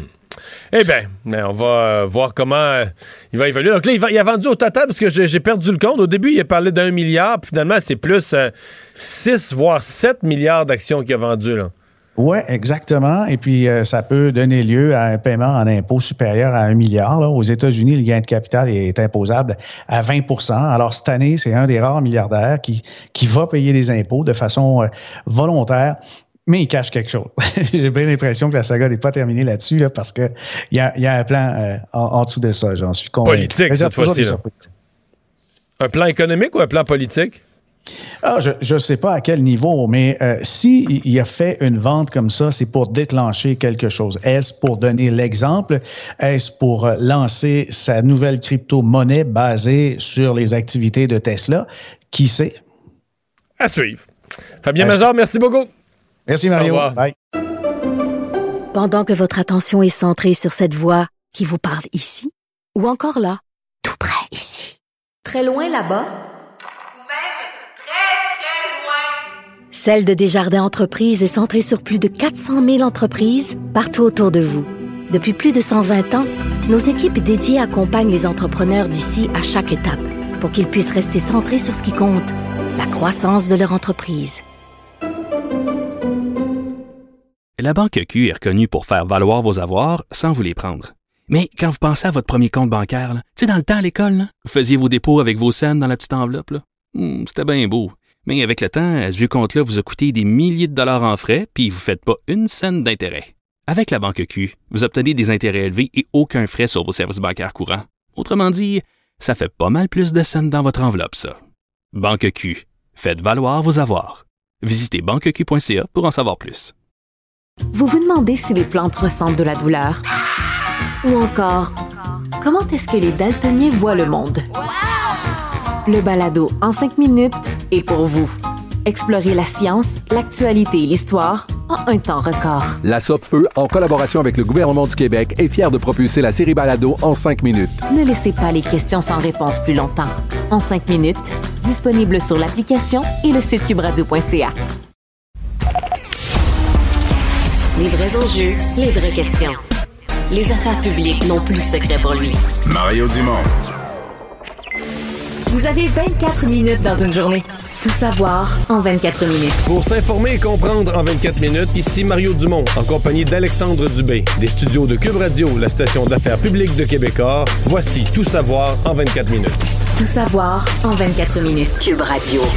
Eh ben, c'est un témoignage qui était attendu aujourd'hui au palais de justice de Trois-Rivières, celui de la belle-mère de la fillette décédée en avril 2019 du côté de, de Granby. Eh ben, elle a nié aujourd'hui avoir enrubanné la, la jeune victime. Elle est revenue quand même sur la soirée fatidique en reconnaissant une partie de l'histoire racontée par les témoins de la poursuite, à savoir que, bon, euh, la petite fille avait tenté de s'enfuir dans la nuit du 29 avril avant d'être ramenée à la maison, couverte de rubans adhésifs, mais pour prévenir une, nouvelle fuite.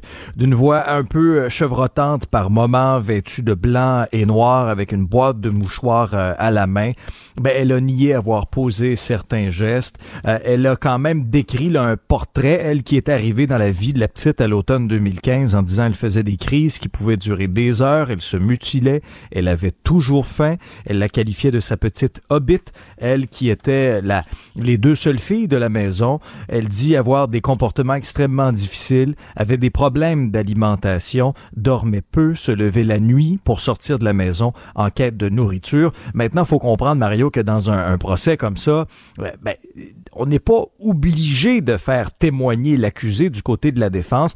On le fait. Voici les explications de la juge à la retraite, Nicole Gibault, là-dessus. Jamais un accusé euh, peut être forcé de témoigner. Jamais. Pas en matière criminelle, donc, c'est une décision réfléchie, mûrie, bien pensée par elle et par ses procureurs de toute évidence, et c'est un choix. Donc, euh, elle a décidé de témoigner, et c'est, oui, évidemment, c'était très attendu, parce que la preuve de la couronne étant complétée, ben, il y a un autre côté qui veut, que la, la défense veut démontrer, et c'est là qu'on en est aujourd'hui. Ouais, mais je pense, je pense qu'il y a deux, euh, je ne veux pas euh, substituer à la stratégie, mais je pense qu'il y a deux éléments dans la stratégie. Mhm. Il y a l'élément, évidemment, pour les, jurés, euh, on part avec une toute autre histoire. Là. Ils ont entendu, puis c'est toujours ça dans un procès, ils ont entendu la couronne présenter l'ensemble des faits tels qu'ils les avaient perçus. Et là, la défense amène une autre version. Euh, et donc voulait partir avec ce, témoignage en disant, je pense que l'avocat de la défense a laissé entendre que c'est elle qui savait le mieux ce qui s'était passé. Elle était euh, dans, les circonstances. Mais euh, je pense aussi que plusieurs fois, là, pas je parle pas nécessairement de ce procès-là ou d'autres, plusieurs fois, quand il y a un jury et qu'une personne a été tellement tellement noirci par les événements, là, tellement attaqué durement par les événements, par la preuve de la couronne. Bon, s'il y en a qui en avaient entendu parler dans le public avant, on dit que les juges sont pas supposés avoir une idée préconçue, mais en ont entendu parler avant. Euh, tu sais, Alexandre, il n'y a aucun être humain, je sais pas, moi, n'importe quel euh, tueur en série, euh, criminel notoire. Je veux dire, si tu l'entends parler spontanément comme ça, puis te mettre compter des affaires, je veux dire T'as toujours l'air d'une meilleure personne que quand des tiers décrivent les supposées horreurs que t'aurais faites, là, tu sais. Euh, quand tu te mets à parler, tu le racontes toi-même dans ta version, calmement. Tu sais, le premier réflexe, ça va être de dire, je sais pas, mais t'entendrais euh, n'importe quelle personne là, qui a commis des crimes à répétition, ben, là, tu l'entendrais parler, te, raconter euh, euh, comment sa mère l'aimait, tu dirais, ben voyons donc, il est donc bien fin, ça se peut pas qu'il ait fait du mal. non, non, c'est ça. Mais dans ce cas-ci, on va jouer sur l'intention. c'est ce que, ce que maître Alexandre Biron euh, de la défense, là, un des deux avocats de la dame en question, a dit. Puis il soulève cinq questions importantes. Où le ruban a été appliqué? Qui a mis quelle quantité? Quand il a été appliqué, de quelle façon et dans quel but il a été appliqué. Mais, mais une chose est sûre, puis c'est entièrement vrai ce que tu dis aussi, dans ce, ce que l'avocat affirme, il dit que sa cliente en aucun temps n'avait l'intention de causer le décès de la fillette. Non. Et elle, euh, elle, ça y fait aussi une occasion de, de parler au jury, qu'elle l'appelait sa, sa, petite hobbit, euh, référence au, euh, au, film Le Seigneur des Anneaux, etc., etc., etc. Mais ça, ça, se continue. C'est le principe d'un procès et les interrogatoires, les contre-interrogatoires, tout ça pour faire sortir la vérité. Et le jury aura le, le dernier mot. Ça, cette autre histoire-là fait énormément réagir aujourd'hui, euh, Mario, parce que, bon, on a eu cette vague de violence dans les rues de Montréal au cours des derniers mois. Mais là, ça fait quand même, depuis le début de l'année, trois adolescents qui se sont fait tuer en pleine rue. Euh, le dernier, la dernière victime, il a 16 ans. Thomas Trudel, un petit gars sans histoire, pas d'antécédent criminel, qui a été tué par balle en pleine rue hier soir euh, dans le quartier Saint-Michel à Montréal. Et, on fait un peu le fil des événements aujourd'hui là-dessus. Là. 21 euh, heures hier, marchait sur le trottoir. Il y a un gars, un individu, en tout cas un individu qui s'approche de lui. Bref échange verbal entre les deux. Et à la suite de tout ça, ben, on tire au moins un coup de feu. Thomas Trudel est atteint au haut du corps, s'effondre sur le trottoir, Mario, et son décès est constaté sur place quand les services d'urgence sont arrivés. Maintenant, aujourd'hui, euh, les policiers cherchent toujours là où les responsables de tout ça. Quel est le motif entourant le crime? Ça demeure un mystère complet. Parce que les proches euh, semblent pas parler d'un jeune euh, tout croche impliqué dans, tout ce qu'il y a de, de, de, pas clean en ville. Là. Ah non, pas du tout. Tu sais, un petit jeune sport, un, petit jeune sportif. Puis écoute bien le témoignage de d'un des amis de la victime rencontré par notre collègue de TVA Nouvelle, euh, Yves Poirier. Mais quand j'ai connu Thomas, c'était quelqu'un de très, de très gentil, de très, on s'attachait rapidement à lui. C'était quelqu'un, c'était quelqu'un comme moi. On jouait au hockey ensemble, on habitait dans le même quartier, on, fréquentait presque les mêmes endroits. C'est, c'était vraiment quelqu'un de comme que tu t'en rappelles tout le temps quand ça a été ton ami. Donc, le premier étonné de voir ce qui a pu se passer d'aussi dramatique. Ouais, jamais j'aurais pu penser que ça aurait été quelqu'un comme Thomas qui aurait été victime de ce qui s'est passé hier soir. En pleine, la, scène, là, en pleine rue, 9 h le soir, le quartier, d'ailleurs, les gens qui ont vu les images du coin de rue, mhm. des petites maisons de résidentielles très, très, très ordinaires. Et là, il y a une des maisons, et, les policiers ce matin ont même récupéré, je pense, un projectile, une des dans le mur de la maison. La, la, projectile a passé à travers une clôture de bois et est allé se loger dans le revêtement extérieur de la, de la maison comme tu es en pleine rue, tu un jeune de 16 ans qui est mort, tu des coups de feu qui ont pogné des maisons. Euh, tu peux pas ne pas te demander, mais que se passe-t-il à Montréal? Ah ben là, c'est sûr, Mario. Et tu sais, on en a parlé dans la campagne euh, fédérale, on en a parlé dans la campagne municipale aussi. Mais ça va prendre des actions concrètes à un moment donné, là. Mais dans la campagne municipale, on n'a pas pu en parler autant que voulu parce que là, à, la, fin, le plus important, c'était les revenus de Denis Coderre et non plus la hmm. sécurité des Montréalais qui a pris le dessus de la campagne. Mais enfin, ça me reste pour moi là une. Euh, c'est trois, c'est le troisième adolescent. Là. Le troisième. Un, jeune de 16 ans. Il était, je l'évalue à l'œil en secondaire 4, peut-être une année avant, une année après, mais en gros, à, cet âge-là, on est en secondaire 4 habituellement, qui se fait tirer à bout portant c'est complètement sauté. Tout savoir en 24 minutes. Alors qu'en Europe, Mario, ça va pas très bien sur le front de la COVID. On parle de cinquième vague. Les cas sont en hausse à plusieurs endroits. On reconfine à d'autres. On resserre la vis aux non-vaccinés. Euh, et, plus près de chez nous, tu as certainement vu ça aussi, les sénateurs d'Ottawa dans la Ligue nationale de hockey qui sont en congé Au moins pour la semaine. ah oui, c'est ça. Pour les trois prochains matchs, on a dû les annuler parce qu'il y a une éclosion de COVID. Ben, euh, au Québec, aujourd'hui, la journée était marquée par des assouplissements. Et il y en avait plusieurs, notamment des assouplissements attendus par, euh, par plusieurs amateurs euh, du nightlife, c'est-à-dire les amateurs de danse, les amateurs de, de karaoké. Je sais pas si tu as choisi ta chanson de karaoké, Mario, ou tu vas passer un tour. Ton plus grand succès. Mais alors ça, ça fait partie des, des assouplissements. C'était prévu, ça entre en vigueur à compter d'aujourd'hui. Le port du masque et la présentation du passeport vaccinal demeurent par contre obligatoires à compter d'aujourd'hui aussi, les bars et les restos n'ont plus à tenir le fameux registre de la clientèle. Ce qui fait réagir beaucoup, c'est la question du masque en classe, parce qu'au secondaire, oui, parce que le reste, le reste, pardon, on se dit bon, le, passeport vaccinal sert à mhm. ça, de s'assurer que dans les bars, les restaurants, on est juste des gens vaccinés. Fait que t'as déjà une espèce de filet de protection. Dans le cas des écoles, c'est c'est plus de contact, euh, des jeunes du secondaire, mais il y a leurs petits frères, leurs petites sœurs du primaire qui sont pas encore vaccinés. Il y a comme un, comme un questionnement. Est-ce que est-ce qu'il y avait urgence? Ouais, est-ce qu'il y avait urgence? Parce que tu, l'as très bien dit, les, les 12 ans et plus sont vaccinés, mais, mais pas les 12 ans et moins. Et là, on attend toujours le calendrier, l'approbation de Santé Canada pour la vaccination. Ça s'est fait aux États-Unis, mais ici, on est toujours en attente là, des, euh, des gens de chez euh, Santé Canada là-dessus. Est-ce qu'on va pouvoir donner une première dose avant le temps des fêtes, par exemple, pour éviter une catastrophe ou qu'on passe un Noël euh, un peu plus grincheux comme celui de l'année dernière, alors qu'on nous avait fait miroiter des choses? Une chose est sûre, dans les écoles, les, les élèves du secondaire peuvent maintenant retirer retirer le masque quand ils sont en classe. Le couvre-visage demeure obligatoire dans les déplacements dans l'école, dans les autobus scolaires aussi. Pour ce qui est du télétravail maintenant, le gouvernement marque une autre étape importante. C'est la fin de cette consigne aux employeurs de privilégier le télétravail. On comprendra que ça se fera pas tout d'un coup. Le ministre Christian Dubé a été questionné euh, euh, sur toute ces, ces, cette vague d'assouplissement euh, aujourd'hui. Est-ce qu'on va trop vite? Voici sa réponse. Il y a un mois de Noël, on laisse les gens recommencer à, à danser et à pouvoir chanter puis s'exprimer.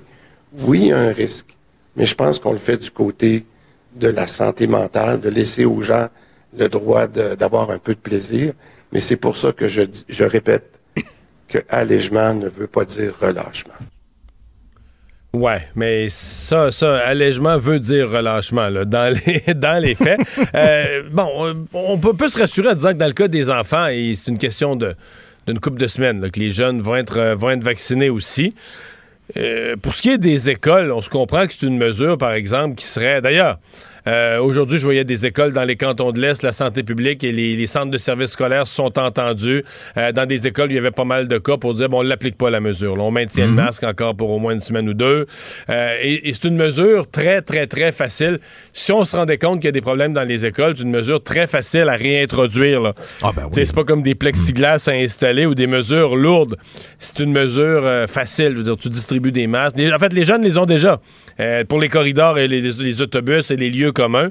Alors, tu leur dis de le garder en classe, elles sont déjà distribuées dans les écoles. Alors, c'est une mesure que tu pourrais euh, localement ou pour des régions au complet, ou à la limite pour le Québec au complet, c'est une mesure que tu pourrais réintroduire en, préavis de 24 heures. C'est vraiment pas quelque chose de compliqué. Donc, tant mieux, euh, tant mieux pour les jeunes qui ne l'ont pas pour le moment. Par contre, la situation en Europe, est-ce qu'elle est inquiétante? Je veux élargir la discussion, vraiment. Mm-hmm. Ah, ben, Parce que euh, on l'a quand même amené, on finit par apprendre, on l'a fait l'observation, première vague, deuxième vague, troisième vague. À chaque fois, c'était en Europe un mois avant chez nous. Exact. Et là, présentement, en Europe, c'est. En fait, c'est inquiétant de voir la rapidité avec laquelle là-bas le portrait change. Des pays où c'était bien tranquille, tout allait bien. Et euh, une semaine, il y a plus de cas. La deuxième semaine, il y a beaucoup de cas. Puis la troisième semaine, c'est hors contrôle. On a des records de cas qu'on n'a pas connus dans les vagues précédentes. Euh, c'est ce qui se vit en Autriche, c'est ce qui se vit en, Allemagne. Donc une montée, là. On a, on a, trouvé que les autres montées étaient rapides, mais là, il n'y a aucune commune mesure.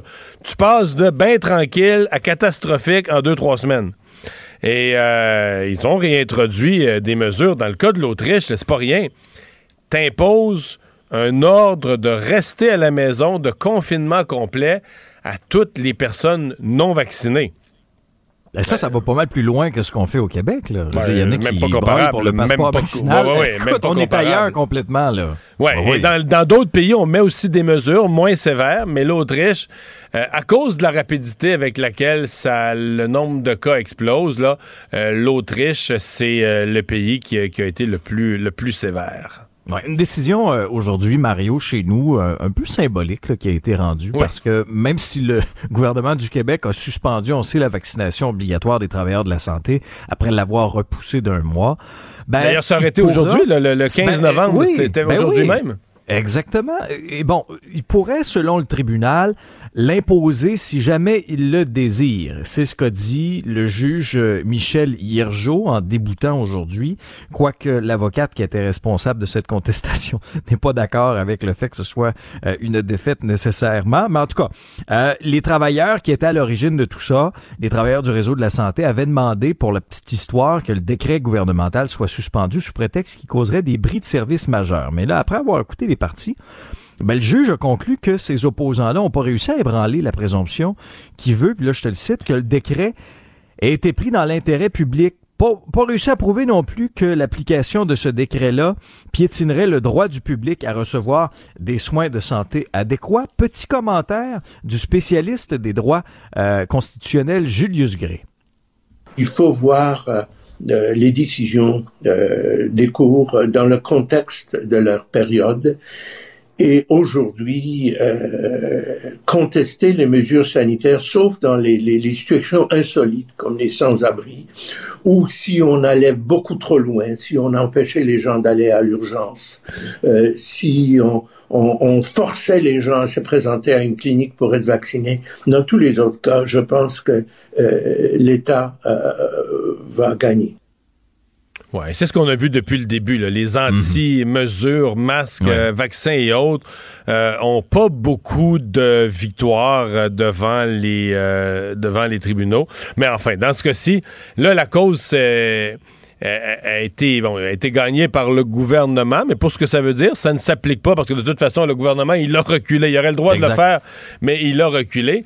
Et la cause, par exemple, n'a- ça, c'est comme euh, interlocutoire, c'est comme intérimaire comme décision. La cause sur le fond serait entendue dans quelques mois. Et est-ce que vraiment on va faire perdre du temps à la Cour supérieure euh, sur un dossier qui n'est que théorique maintenant, là, qui n'a plus d'application pratique? Ouais. Euh, je sais pas. Je- J'ai comme tendance à en douter euh, un, un- un petit peu. Et puis d'autant plus que euh, j'entendais ton entrevue plutôt à l'émission avec euh, Maître Manol, euh, qui semblait dire là, que le gouvernement avait transmis une lettre en disant là, regarde, on Au pas juge, a transmis euh, ouais, une lettre au juge. Ça. en disant que c'est définitif, que le gouvernement abandonne d'une façon définitive là, toute volonté d'imposer la, vaccina- la vaccination obligatoire aux travailleurs de la santé. Et pendant ce temps-là, ben, euh, concernant les fonctionnaires fédéraux, on sait que c'est à partir d'aujourd'hui que les fonctionnaires non vaccinés contre la COVID étaient exposés à un congé sans solde forcé. Et là-bas, ça s'applique, hein? Ça s'applique. Ah oui, oui, ça continue. C'était une promesse de Justin Trudeau, d'ailleurs, euh, au début euh, octobre. Il avait, il avait sorti, d'ailleurs, pour annoncer cette, euh, cette nouvelle façon de faire-là. Ça s'applique à l'ensemble des travailleurs de la fonction publique. Ça inclut les employés qui œuvrent au sein d'agences gouvernementales, les membres de la GRC, qu'ils sont en télétravail ou non. Mais quand on regarde le pourcentage, Mario, euh, ça c'est des chiffres de la présidente du Conseil du Trésor, 95% des 268 000 fonctionnaires sont entièrement vaccinés et quand on inclut ceux qui ont reçu une première dose, ben là on passe à 98% C'est quand même quelque chose. On est plus élevé que les travailleurs de la santé. Il faut Ah le faire. Euh, Ouais, maintenant, les, de- les demandes d'exemption, c'est une minorité, là, à peu près 1% du bassin de fonctionnaires, à peu près 2500 individus un peu partout à travers le pays. Maintenant, la Cour fédérale, en fin de semaine, a rejeté, puisqu'il y avait une demande d'injonction de cette politique de vaccination obligatoire-là. Ça avait été intenté par un employé, un sous-traitant du ministère des Transports, sauf erreur, là, euh, euh, dans, dans le Grand Montréal. Finalement, la Cour fédérale a rejeté tout ça du revers de la main. Et, et on peut aller de l'avant. Oui. Ouais. Euh, c'est une. euh, moi, je trouve que sur le plan euh, politique, c'est une victoire importante pour, pour Justin Trudeau. Euh, la comparaison, surtout au Québec, là, parce que dans, dans les autres Mhm. provinces, c'est pas nécessairement ça, mais la comparaison, euh, des fonctionnaires fédéraux on a fait comme beaucoup moins de bruit. Et euh, on applique ça, finalement, on, est allé jusqu'au bout. Alors qu'à Québec, on a fait grand cas de ça et on a finalement euh, reculé deux fois. Euh, je trouve que ça, ça fait très, très, très bien paraître le, gouvernement fédéral et Justin Trudeau. Ouais, dans euh, ce contexte-là, parallèlement à tout ça, euh, on gardait un œil aussi sur euh, la, la comparution euh, du docteur Arruda au, dés- au deuxième jour de son témoignage, là, cette enquête publique, la coroner euh, Kamel sur les décès en CHSLD de la qui sont survenus dans la première vague, première vague de COVID. Et bon, principalement, ce qu'on retient de la journée d'aujourd'hui, Mario, c'est que dès février, là, euh, bien avant le déclenchement de l'état d'urgence sanitaire, déjà la santé publique redoutait l'impact de la COVID dans les CHSLD si le virus commençait à se transmettre dans la communauté. Euh, et, et à ça, la, la coroner a répondu qu'elle avait un, un malaise euh, euh, relativement à cette information-là qu'elle a qualifiée de, de troublante là, en disant ben ok là vous attendiez à ce que ça se passe mais malgré tout et ça aussi on a appris ça c'est le deuxième élément important euh, le docteur Arruda a précisé aujourd'hui euh, qu'il n'avait pas été consulté par rapport à la décision de Québec de transférer des centaines d'aînés des hôpitaux en direction des CHSLD au tout début de la pandémie question de libérer des lits pour accueillir la vague des malades. Parce que ce qu'on s'était dit du côté du ministère de la Santé, c'est là, ça va frapper fort dans les établissements de santé, dans les hôpitaux. Il faut absolument libérer des lits, il faut faire de la place. Donc, on va transférer ces patients-là en CHSLD. Or, on sait ce qui est arrivé. Cette vague d'hospitalisation-là, là, de 6-7 000 personnes, elle n'est jamais venue. Et à la place, ben Mario, la COVID a frappé durement dans les CHSLD et le bilan est très lourd. 5000 personnes euh, ont décédé dans les mois suivants en raison euh, du virus dans les CHSLD. Non, non, les gens qui ont été transportés, on les transportait vers, ben pas tous, mais dans certains cas, on les a transportés euh, vers la mort, carrément. C'est juste, j'ai vu passer cette nouvelle du docteur Arruda qui dit, bon, moi, on m'a pas consulté, mais lui est directeur de la santé. Ça reste pas clair. Je ne sais pas quelle sous-question on lui a posée. Je n'ai pas assisté à son témoignage, évidemment. Mais lui, euh, une pandémie frappe le Québec. C'est lui qui est censé faire, euh, savoir quoi faire. Est-ce qu'il a fait des, recommandations? Est-ce que son, son, organisation de la santé publique a fait un guide à, à, l'endroit des CHSLD? Est-ce qu'il a. Qu'est-ce que est-ce que c'est juste qu'il n'a pas été consulté, mais pas consulté, pas consulté? Si ta crainte principale comme santé publique, c'est que les résidences où sont hébergés les aînés deviennent des mouroirs ou des, lieux où les gens ont leur vie particulièrement à risque. Ben, si on sait ça, puis qu'on pense qu'on euh, sait ça parce qu'on est les experts, puis que les autres le savent pas, à mon avis, c'est un avertissement qu'il faut transmettre, euh, documenter, mettre par écrit, je pense. Absolument. Hum. Il y a comme un bout qui, comme un bout qui manque de, de dire, euh, de se contenter de dire, moi, j'ai pas été consulté au moment du transfert des patients. Il y a un bout qui me manque, en tout cas. Et un petit mot en terminant sur, euh, sur la scène politique fédérale, parce qu'après l'élection, et on sentait déjà là, que pendant la campagne, euh, les positions étaient, étaient très divergentes à l'intérieur même des rangs conservateurs. Et là, bon, ben depuis depuis la défaite, euh, Aaron O'Toole est de plus en plus contesté. Et là, Mario, il y a une sénatrice conservatrice de la Saskatchewan qui a lancé une pétition pour remplacer l'actuel chef conservateur elle l'accuse de créer un fossé au sein du parti. Elle veut un examen sur son leadership d'ici les six prochains mois. Il s'agit de Denise Batters qui a participé à la fusion entre l'Alliance canadienne puis le Parti progressiste conservateur. C'était en 2003. Elle a publié une vidéo sur les réseaux sociaux euh, où ultimement elle dit que sous la direction d'Erin O'Toole, il y a un fossé qui se creuse. Elle dit que le parti n'est pas le parti de votre grand... Euh, non, je, je reprends. Il dit, il nous a dit que, voilà, que le Parti conservateur n'est pas le parti de votre grand-père. Il avertit que les députés faisant campagne qu'ils devraient être d'accord avec 100% de sa nouvelle direction qui change constamment. Et, ce qui l'a déçu ultimement, ben, c'était avant tout les positions sur, sur la taxe carbone, sur l'accès aux armes à feu, sur la liberté de conscience. Alors là, on lit entre les lignes, l'accès à l'avortement. Euh, mais, ben mais vraiment, là, ça commence, la pression s'accentue pour M. O'Toole à l'intérieur. Je, je, me demande si c'est de la pression pour M. O'Toole sur le plan de son leadership vraiment ou si c'est juste une crainte de M. O'Toole que son parti n'éclate. Parce que moi, c'est ça aussi, là. Euh, parce que là, tu vois, les appuis dans le caucus, Gérard Deltel, euh, nous sommes à Ottawa pour défendre les Canadiens, pour demander mm. des comptes au gouvernement libéral sur l'inflation galopante, blablabla. J'invite la sénatrice Batters à se concentrer sur les enjeux qui touchent les Canadiens. Les seuls gagnants de sa démarche sont les libéraux de Justin Trudeau. Euh, le député Luc Berthold est allumé dans, dans, le même sens. Il faut faire preuve de maturité, faire connaître Erin O'Toole. Cette pétition ne servira que les libéraux qui préfèrent qu'on se chicane entre nous un message semblable aussi d'Alain Reyes. Donc, les Québécois, eux, sortent. Puis ce que je viens de lire, c'est des. Des, des, euh, prises de position publiques sur Twitter, donc les députés qui sortent contre mhm. la, la, sénatrice Batters, mais ça reste que c'est une guerre interne qui se déroule sur la place publique, une division euh, du Parti conservateur qui se déroule sur la place publique et qui pourrait mener, c'est certainement une des craintes d'Erin O'Toole. À mon avis, il y a plus de danger pour Erin O'Toole d'un éclatement du parti, qu'une aile du parti euh, quitte, euh, que de voir son leadership réellement à ce moment-ci mis en péril. C'est mon, mon évaluation. Résumer l'actualité en 24 minutes, c'est mission accomplie.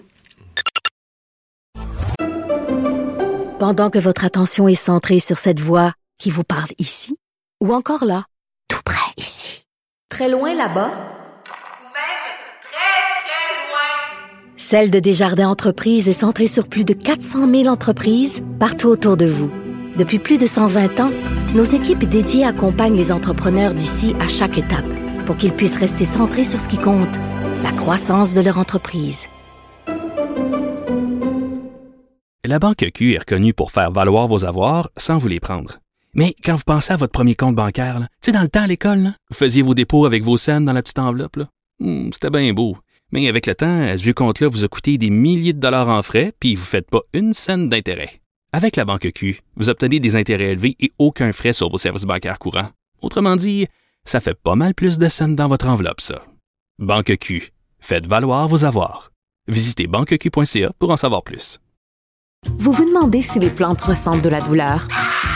Ou encore, comment est-ce que les daltoniens voient le monde? Le balado en cinq minutes est pour vous. Explorez la science, l'actualité et l'histoire en un temps record. La Feu, en collaboration avec le gouvernement du Québec, est fière de propulser la série Balado en cinq minutes. Ne laissez pas les questions sans réponse plus longtemps.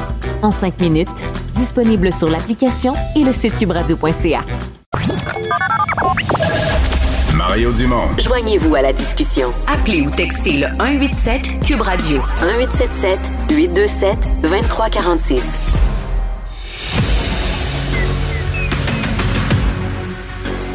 Emmanuel Latraverse. J'ai pas de problème philosophique avec ça. Mario Dumont. Est-ce que je peux me permettre une autre réflexion? La rencontre. Ça passe comme une lettre à la poste. Il se retrouve à enfoncer des portes ouvertes. Là. La rencontre Latraverse. Dumont. Emmanuel Latraverse se joint à Mario et moi. Salut Emmanuel. Bonjour. Bonjour. Alors, euh, ben, c'était une rumeur qui courait dans les corridors de l'Assemblée nationale depuis, euh, depuis un certain temps, mais ça a été officialisé euh, hier lors d'un point de presse. Euh, Gaétan Barrette, donc, qui ne se représentera pas à l'élection de, de 2022, on l'a senti quand même serein, fier de, fier de son, de son bilan. Dominique Anglade était de ce point de presse-là. Mais pour elle, quelle est la suite des choses? Et, et, et est-ce que les vrais tests débutent là? Ben oui, parce que moi, je veux dire, quand j'ai vu la façon dont le départ de monsieur, le départ éventuel de monsieur Barrett a été annoncé, je me suis dit, bon, ça, c'est la façon de bien faire les choses dans la vie. Tu sais, ça lui permet de partir la tête haute. Maintenant, je pense que la façon de finir ça, c'est après Noël, de lui redonner des responsabilités, là, pour pas qu'il ronge son frein, puis, puis qu'il puisse continuer à briller, entre guillemets, jusqu'à la fin de sa carrière politique. Qu'on soit d'accord avec lui ou pas, il mérite ça. Mais pour Mme Anglade, un des gros défis là, qui l'attendent pour essayer de reconstruire son parti puis amener un peu de, zip, de momentum, d'espoir, là, faut être capable d'attirer euh, des grosses pointures, tu sais. Euh, des vedettes euh, et dans le contexte actuel, ben ça prend des bons comtés pour faire ça. Puis le Parti libéral a quand même euh, le luxe d'avoir euh, plusieurs châteaux forts à Montréal. Puis je pense que ça va être important pour Mme Anglade d'être capable d'établir une feuille de route claire vers le renouvellement de son parti et de pouvoir trancher avec euh, les députés qui sont là depuis longtemps, qu'elle entrevoit pas comme faisant partie du futur de son parti. de trouver une façon de négocier la même opération avec eux qu'elle a été capable de le faire avec M. Ça, c'est pas mal délicat, tu sais. Mais c'est drôle parce que dans le cas de Gaétan Barrette, ce qui, ce qui me frappait aujourd'hui, euh, quand tu y repenses, tu dis OK, tout le monde voulait la même affaire. Il y avait conflit, là, mais tout le monde voulait la même affaire. Gaétan Barrette n'était pas vraiment intéressé à se représenter, je pense. Puis Dominique Anglade le voulait plus. Mais la seule affaire, c'est que Gaétan Barrette voulait pas partir comme une vieille chaussette, là, tu sais. Euh, il voulait partir comme un acteur important d'un parti qu'on traite comme tel. Et là, en, ayant enlevé ces dossiers, euh, initialement, Mme Anglade avait euh, compliqué sa sortie. Là, elle a réussi à rattraper ça. Moi, je considère que. Euh, Mme Guetta Barrette a été bon joueur aussi, mais je considère que ça, pour, pour Mme Anglade, c'est certainement une, une, une réussite d'avoir trouvé un chemin pour faire ça dans la. faire ça dans l'harmonie. Mais là, ça, va, ça va venir vite pour trois, quatre autres. On n'a pas, toute la liste. Euh, mon avis, euh, Pierre Arca, bon, il, ça, je pense qu'il est sur la liste. Euh, est-ce que Christine Saint-Pierre, on la veut encore? Il y a des mauvaises langues qui disent que c'est pas sûr.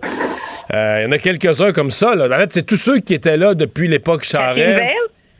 Kathleen Veil, c'est certain. Regarde la liste, là. Marise Gaudreau, 2008 à Hull. Kathleen Veil, 2008 à NDG.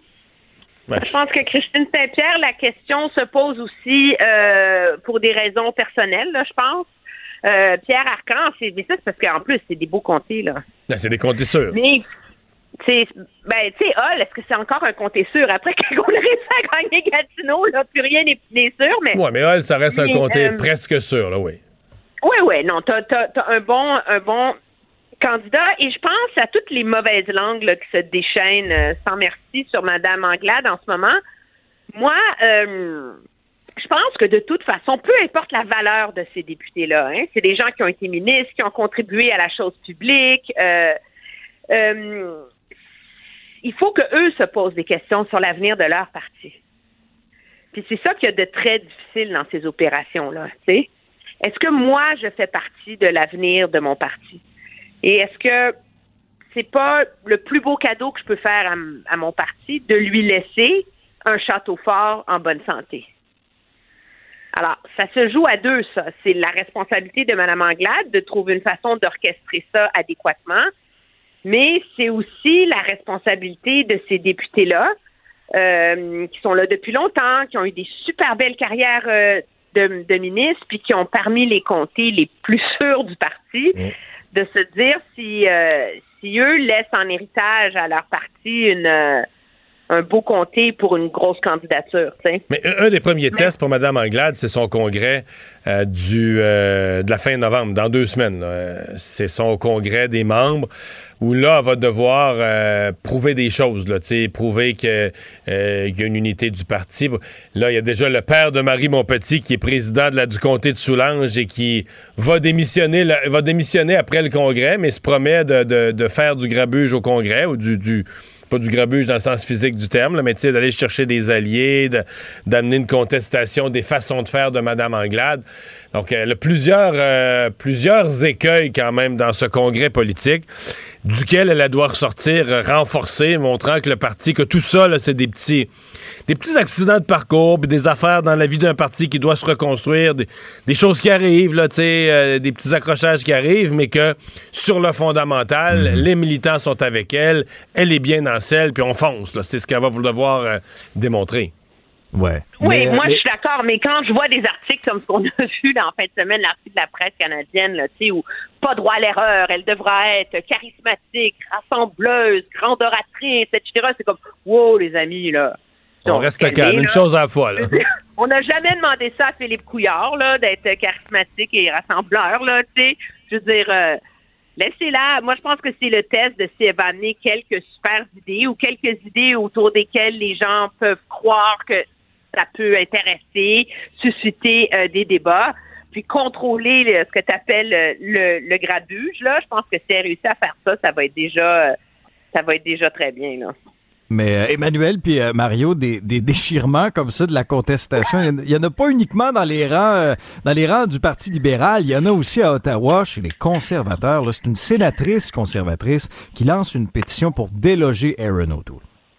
Quand même, ça s'invente pas. Hein? Une sénatrice non élue lance un mouvement pour faire entendre les membres, tu sais, sous, en, en se drapant d'une essence démocratique, pour que les gens soient entendus elle qui est non élue. Hein? Euh, et donc, Denise Batters, dont personne, c'est toujours comme ça, c'est toujours les mêmes, c'est des gens dont on n'a jamais entendu parler avant, euh, veut forcer un vote sur le leadership de Darren O'Toole dans les six prochains mois, donc avant le congrès de 2005.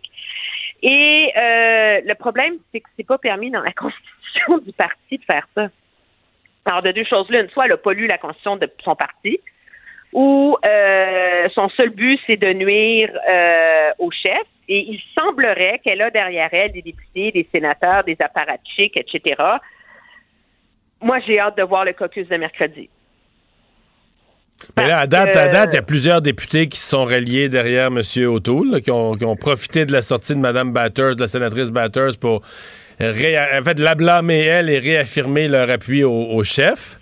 Mais je ne pense pas qu'on a de doute. Euh, euh, ce qui s'est passé en campagne ne peut pas euh, avoir laissé tout le monde indifférent, peut pas n'avoir laissé aucune trace sur les armes à feu. D'ailleurs, c'est des sujets qu'elle elle mentionne là, sur les armes à feu, sur euh, ce qu'elle appelle la liberté de conscience, où on sait pas trop si on est dans l'aide médicale à mourir ou si c'est le nouveau mot chic pour avoir ramené l'avortement par la porte d'en arrière. Là.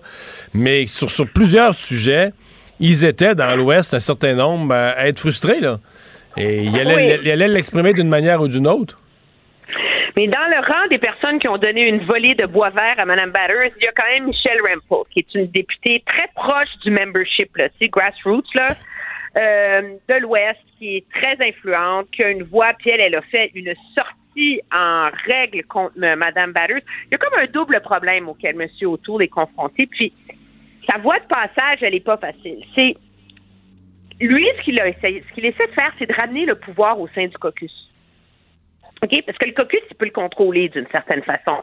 Puis tu t'engueules, tu te chicanes derrière les portes closes, puis la règle de la politique, c'est qu'une fois que tu sors, ben tu rentres dans le rang. Le problème, par ailleurs, c'est que c'est un parti où le centre du pouvoir n'a jamais été au sein du caucus.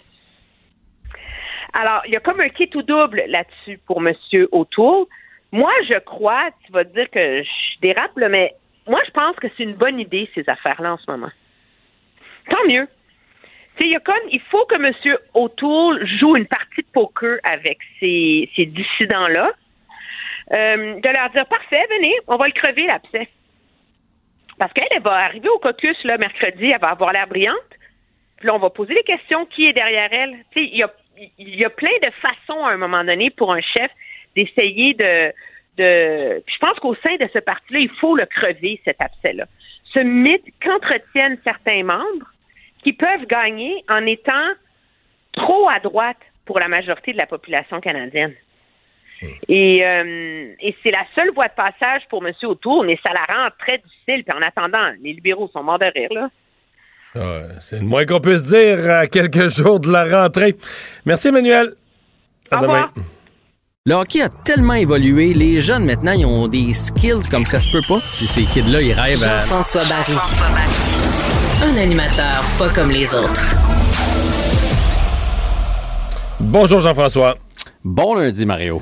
Alors, euh, les sénateurs d'Ottawa en congé forcé pour quelques jours, une semaine. Oui, une semaine. C'est la, la, COVID qui fait rage là-bas depuis déjà deux semaines. Puis il y avait deux cas, trois cas, quatre cas par jour. Puis là, on réussit à tenir des, des, entraînements quand même, puis à jouer des matchs. Même si on a joué un match, je pense qu'il manquait 11 euh, joueurs réguliers dans la formation là, des sénateurs d'Ottawa qui étaient placés en soit parce qu'il y avait la COVID ou de façon euh, préventive.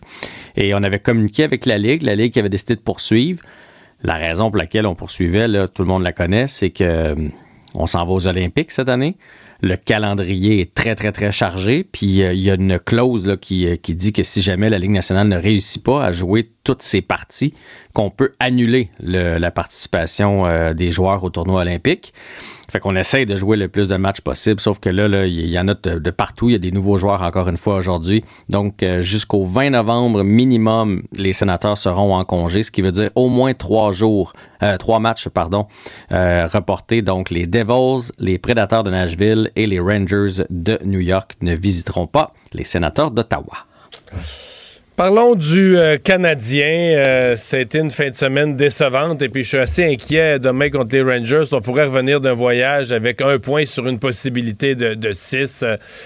Euh, là, on est à l'étape de chercher quoi? Des, coupables, les joueurs les plus décevants? Ben, tu sais, j'en parlais avec Philippe Vincent ce matin, puis moi, j'ai trouvé que le Canadien s'est bien démené en fin de semaine. Je veux dire, on peut les... On a eu deux matchs de hockey. Ça n'a pas été ridicule, mais il reste que ces deux défaites. Oui, parce que hier, jusqu'à la dixième minute de jeu de la troisième période, on était dans le coup.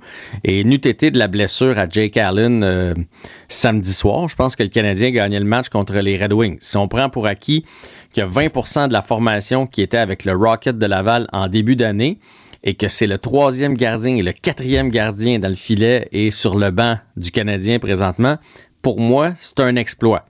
On était à trois matchs en quatre soirs, donc j'ai trouvé que les gars s'étaient donnés. Sauf que la vedette, supposément, de l'équipe en défensive, là, a été nulle contre Détroit, a hmm. poussé un joueur sur son gardien, blessant Allen. Euh, était sur le hier le Canadien menait 2 à 1 était sur le est allé sur le banc des punitions une mauvaise punition pour créer 2 à 2 exact puis le but gagnant des Browns je, parle de Jeff Petrie pour les gens qui l'auraient pas reconnu c'est lui qui l'a compté en frappant à tour de bras en direction générale de son but. Je comprends qu'il l'a pas envoyé dedans, mais il l'a envoyé sur un joueur adverse qui était juste sur le coin du but. Il a frappé sur le, le casque et a dévié dans le but. Fait que là, tu dis, c'est pas une bonne fin de semaine pour Petrie. Là. Plus nul que ça, euh, t'es rendu un danger public. Là. Ben, en fait, c'est pas une bonne saison. Puis c'est la question que je t'avais envoyée dans mes petites notes. Qui est le- la plus grosse déception? Quel joueur est la plus grosse Mais là, en fin déception? de semaine, Petrie, c'est une catastrophe. Là. Ben moi, je pense que c'est lui sur toute la ligne. là. Je veux dire, euh, ce, ce gars-là devait prendre une partie du travail de, de chez Weber. Euh, non seulement il ne le fait pas, mais il n'est pas le Jeff Petrie de l'année passée. Il est méconnaissable. Il fait partie des pires marqueurs du Canadien. Chez les défenseurs, je pense que c'est le pire. là. Tu sais, Sherrod, Savard, euh, Wideman ont plus de points que lui. C'est supposé être un général à l'attaque. Il produit pas d'attaque, il produit pas de relance. Il est mauvais dans sa zone. Je pense que si Petrie était Jeff Petrie, qu'on voyait l'année passée, le Canadien aurait plus de points ou en tout cas on serait dans le match un peu plus souvent. Pour moi, c'est la plus grosse déception. Puis je me suis demandé, te souviens-tu qu'est-ce qui, qu'est-ce qui a fait en sorte que Jeff Petrie était si bon l'année passée, puis à un moment donné, ça a cassé, puis à un moment donné, il est revenu? Yoel Edmondson. Quand on l'a Ah mis avec quand Joel on l'a mis en Edmondson, duo avec Edmondson, ça marchait. Puis c'est vrai, dès qu'on y a enlevé Edmondson, là, il y a eu des semaines désastreuses. Ouais. Parce qu'on parlait de lui comme un Norris, on dirait qu'Edmondson il apportait une stabilité, il pouvait se porter à l'attaque. Euh, Edmondson venait réparer des petites bévues de Petrie en défensive parce qu'il n'a jamais été spectaculaire en, dé- en défensive. On l'appelait Jeff Pétrin, là, souvenons-nous. Mais dans les dernières années, il nous donnait du meilleur hockey. L'année passée, il était très bon. Puis à un moment donné, là, ça allait moins bien pour le Canadien l'année passée. Puis on a brassé la, la soupe. Là, Edmondson t'es rendu, je pense, avec, euh, avec Weber. Puis tu sais, on a, on a bougé tout ça. Et vrai, là, Jeff Petrie, était- c'était terrible. Il était, il était rendu mauvais, mauvais, mauvais, mais tu as entièrement raison. Et là, Edmondson n'est pas là depuis le début de la saison et on revoit le Jeff Petrie qu'on n'aime pas. La bonne nouvelle, s'il y en a une, c'est qu'Edmondson a recommencé à s'entraîner, à patiner. Fait qu'il y a peut-être un retour au jeu pour lui là, dans, les, dans les prochaines semaines, en espérant que ça stabilise euh, Jeff Petrie. Mais, mais pour moi, c'est la grande déception. Puis en Mais deuxième place. C'est ça, tu avais un palmarès là, des déceptions. Ben, je te donnais des choix de réponse, mais euh, en deuxième place, c'est euh, c'est Dvorak. Dvorak, euh, pour un joueur qu'on disait là, qui allait remplir les souliers de Dano, qui allait apporter un peu, d'offen- un peu plus d'offensive que Dano, c'est pas le cas. Mais Et tu vois, en fin de semaine, Oui. j'ai trouvé Dvorak, il faut dire que je le trouvais vraiment nul. D'abord, c'est un joueur, pour moi, il n'y a aucun doute, c'est un joueur de quatrième trio. Donc, dès qu'on Troisième, fait. troisième. Dès qu'on. Troisième. Pas, pas quatrième. OK, à Tampa. Bay, il joue sur quel trio? S'il est à Tampa Bay, je pense qu'il joue sur la troisième. Ah, Et dans le fond, ils ont perdu Yannick Gourde là-bas. euh, Il Ouais. pourrait prendre la place à Yannick Gourde. Je pense que c'est un joueur de troisième. Quatrième, euh, c'est des gars qui jouent 9-10 minutes par game. Ben, c'est ça. C'est là-dedans qu'il est. Bon, bref, tu l'aimes pas bien. Ben, ben. je l'aime pas. J'ai- il est moins, je pense qu'il est rendu moins 10. Il est moins 17. Il est C'est ça que je m'en 17. allais dire. C'est un gars qu'on disait qu'il allait prendre la place de Dano, jouer Mais contre à les mon meilleurs avis, ça se peut-tu qu'il est le pire de la Ligue? Il est pire du Canadien dans les plus et moins, mais d'après moi, il est le pire de la Ligue. Attends un peu, un peu, je vais, je vais te chercher ça. euh, je vais te chercher ça. J'ai les statistiques. Ah, ben, dans tes autres, nationale dans tes devant moi. autres déceptions, il y avait Gallagher. Mais là, Gallagher, pour moi, c'est pas une déception. Gallagher, c'est un gros guerrier important de sa personnalité dans l'équipe, mais qui est devenu un casse-tête pour l'entraîneur où tu le places. Il peut juste pousser la rondelle en ayant le courage de se mettre devant les buts. Il peut pas faire de passe. Il a fait, des fois, il fait quelque chose, mais il, il perd la rondelle tellement souvent. C'est incroyable. C'est c'est mon avantage numérique. Les adversaires le savent. Dès que lui a la rondelle, il fonce dessus, il a perd. Euh, Tu sais, Non, non, je suis d'accord avec toi. C'est pour ça que je l'avais mis dans ma liste. mais Et lui, c'est déce- Josh. mais lui, c'est pas une déception. C'est un joueur vieillissant qui a joué un style de hockey dur qui fait qu'il pourra pas jouer jusqu'à 40 ans, puis qui est de plus en plus difficile de trouver qu'est-ce qui peut nous amener là. Ça, à mon avis, ça, c'est le problème de Gallagher. Il est différent d'une déception. C'est un joueur qui peut t'amener quelque chose, mais où tu le places avec quel autre joueur pour compléter ses défaillances, c'est plus compliqué comme situation, celle de Gallagher. En même temps, dans le vestiaire, tu comprends qu'il amène un leadership, ça, j'ai pas de doute. là. Oui, mais sur la glace, il amène un drôle de leadership, on a déjà parlé. Pour répondre à ta question, il est deuxième. Il y a un gars de l'Arizona, Jacob Chikrin, qui a, une pire fiche que Dvorak à moins 22. Dvorak est à moins 17. Et mon quatrième choix, c'était Josh Anderson, qui est à moins 12. Il est cinquième dans la ligue. Puis euh, lui non plus ne contribue pas à l'attaque. Puis lui, ça fait deux ans qu'il nous fait ça. Il joue 4-5 premières grosses games dans l'année. Il a l'air d'un train, il a l'air de tort sur la patinoire. Personne ne peut l'arrêter. Et après ça, il apporte plus rien. Il génère plus rien. Là, je sais qu'il a été grippette, là. il y a eu des microbes, mais, euh, Mais c'est un lent début de saison. 3 buts, 4 passes, 7 points pour Josh Anderson. C'est pas suffisant. Drouin pourrait revenir au jeu demain. La décision lui appartient, c'est ce qu'on a appris. Donc, les médecins lui ont donné le feu vert. Après ça, c'est à Jonathan Drouin à savoir s'il se sent bien ou pas pour affronter les Rangers de New York qui ont une excellente fiche depuis le début de l'année. Je te ferai pas euh, d'accroire. On en reparlera demain, mais je suis pas très optimiste. Euh, Parle-moi de Félix Auger-Aliassime. Félix Auger-Aliassime, c'est extraordinaire. Il vient de franchir ce qui était son objectif pour l'année, le top 10 mondial. Donc, avec euh, sa demi-finale au tournoi de Stockholm, il est maintenant dixième raquette au monde. Il a seulement 21 ans. on a l'impression que ça fait longtemps qu'il est là. 21 ans, dixième raquette mondiale pour un Québécois. On est très fiers de lui. Et ce soir, euh, le match du lundi soir dans la NFL, tout californien. Oui, ce sera une victoire des Rams contre les 49ers. Euh, les Rams sont invaincus sur la route et les 49ers n'ont jamais gagné à la domicile cette année. 7-2 pour les Rams, leur fiche, 3-5 pour les Niners. Est-ce que tu me contredis là-dessus? Euh, non. Salut, à demain. Salut. Il analyse la politique, il sépare les faits Pendant que votre attention est centrée sur cette voix qui vous parle ici, ou encore là, tout près ici, très loin là-bas, Celle de Desjardins Entreprises est centrée sur plus de 400 000 entreprises partout autour de vous. Depuis plus de 120 ans, nos équipes dédiées accompagnent les entrepreneurs d'ici à chaque étape pour qu'ils puissent rester centrés sur ce qui compte, la croissance de leur entreprise. La Banque Q est reconnue pour faire valoir vos avoirs sans vous les prendre. Mais quand vous pensez à votre premier compte bancaire, tu sais, dans le temps à l'école, vous faisiez vos dépôts avec vos scènes dans la petite enveloppe. Hmm, c'était bien beau. Mais avec le temps, ce vieux compte-là vous a coûté des milliers de dollars en frais, puis vous ne faites pas une scène d'intérêt. Avec la banque Q, vous obtenez des intérêts élevés et aucun frais sur vos services bancaires courants. Autrement dit, ça fait pas mal plus de scènes dans votre enveloppe, ça. Banque Q, faites valoir vos avoirs. Visitez banqueq.ca pour en savoir plus.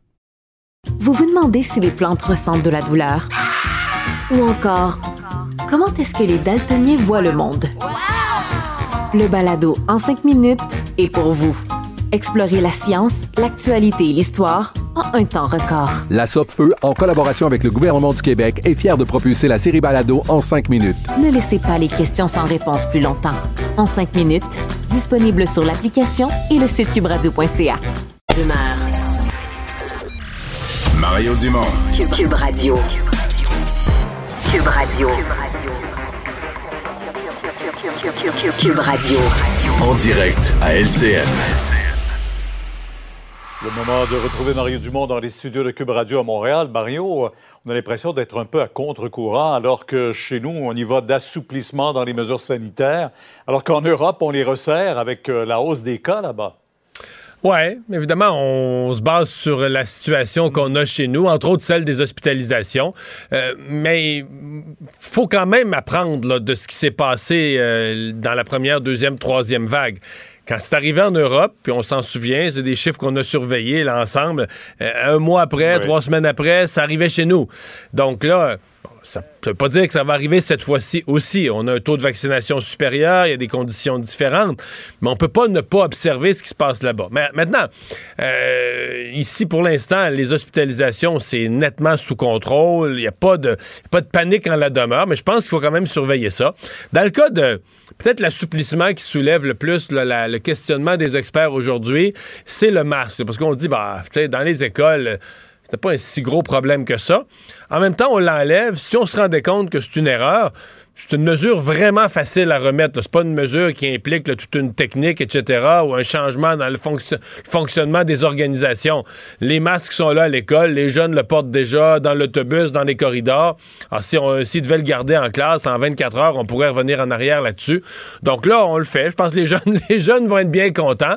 Mais mon message, moi, c'est... Tant qu'il n'y a pas d'éclosion trop nombreuse. Mais là où il y en a, Pierre, là où il y en a, par exemple, dans deux écoles des cantons de l'Est, là, on a laissé le port du masque. Donc, c'est une mesure quand même qu'on est capable d'être souple, de s'adapter, de changer très vite. Mon, mon message, c'est restons très attentifs. Euh, la COVID nous rappelle ce qu'on voit en Europe. c'est incroyable, la montée en Autriche, en Allemagne. En quelques jours, en deux semaines, ils sont passés de bien tranquilles à des nombres de cas records qu'ils n'ont jamais vus dans la, première, deuxième, troisième vague. Donc, ça nous rappelle que la COVID est toujours là les éclosions sont terribles. On n'a qu'à penser aux sénateurs d'Ottawa, par exemple. Euh, en l'espace de quelques jours, des gens vaccinés qui l'attrapent doivent se soumettre quand même au protocole, et ça, c'est extrêmement important. Sur la vaccination obligatoire maintenant, euh, pendant qu'à Ottawa, les fonctionnaires doivent s'y plier à compter d'aujourd'hui à cette mesure, à Québec, s'il y avait contestation des employés de la santé, en tout cas de certains employés de la santé, voilà que le tribunal dit euh, Québec a le droit de l'imposer. Ouais. Défaite en cours pour les travailleurs de la santé non vaccinés, mais qu'est-ce que cette défaite en cours dans la mesure où ils ont gagné une victoire euh, totale et complète politique, là, ou une victoire totale et complète parce que le gouvernement a reculé. Donc c'est une décision qui se... Ben, je pense qu'elle est quand même intéressante en droit. Là, puis les gens étaient curieux de savoir est-ce que le gouvernement aurait eu le droit, est-ce qu'il était légitime de le faire? Et il semble que oui. On dit il n'y a pas de droit constitutionnel. Remarquez que ça n'a pas été entendu sur le fond. Hein? C'est vraiment une euh, interlocutoire comme décision, mais... on dit que ça pourrait être au mois de juin euh, si jamais ça ouais, mais là, là, Pierre, est-ce qu'on va vraiment forcer la Cour supérieure à aller entendre toute cette cause-là sur le fond pour quelque chose que le gouvernement, de toute évidence, n'a pas l'intention de faire? Donc, euh, donc j'en doute. Donc, pour aujourd'hui, une, défaite pour les employés de la santé non vaccinés en cours, mais qui est sans impact dans la mesure euh, où euh, ils ont fait reculer le, gouvernement. Mais pour les fonctionnaires fédéraux, c'est aujourd'hui. Là. Ouais, et ça, euh, Pierre, c'est une, pour moi, là, c'est une grosse victoire pour M. Trudeau, et surtout avec la comparaison qu'on peut faire à, Québec. Parce que, d'abord, c'est un peu gênant pour nos travailleurs de la santé. Je n'ai pas été toujours tendre avec eux, mais les, les fonctionnaires fédéraux, on est à 98% vaccinés. Donc, des fonctionnaires de toutes sortes de métiers se sont fait vacciner dans une plus grande proportion que nos travailleurs de la santé qui ont étudié en santé. Excusez-moi pour les travailleurs de la santé non vaccinés, mais c'est bonne et d'âne, leur rentrer jusqu'aux yeux, là, comme il faut. Et c'est une grosse victoire pour M. Trudeau dans le sens que ça fait beaucoup moins de bruit. Ça a été annoncé. Bon, en campagne électorale, on a fait un débat là-dessus, mais ensuite, on a implanté ça avec une date là, au fin octobre, 15 novembre, date euh, limite là, où les gens seront mis à pied. Il semble qu'il y en a aujourd'hui qui sont suspendus sans salaire, mais mais on n'a pas, euh, on pas reculé. Et inévitablement, on fait la comparaison avec Québec. On avait fixé la date du 15 octobre, un report au 15 novembre. Là, après ça, on a dit, ben là, le 15 novembre, on ne sera pas capable.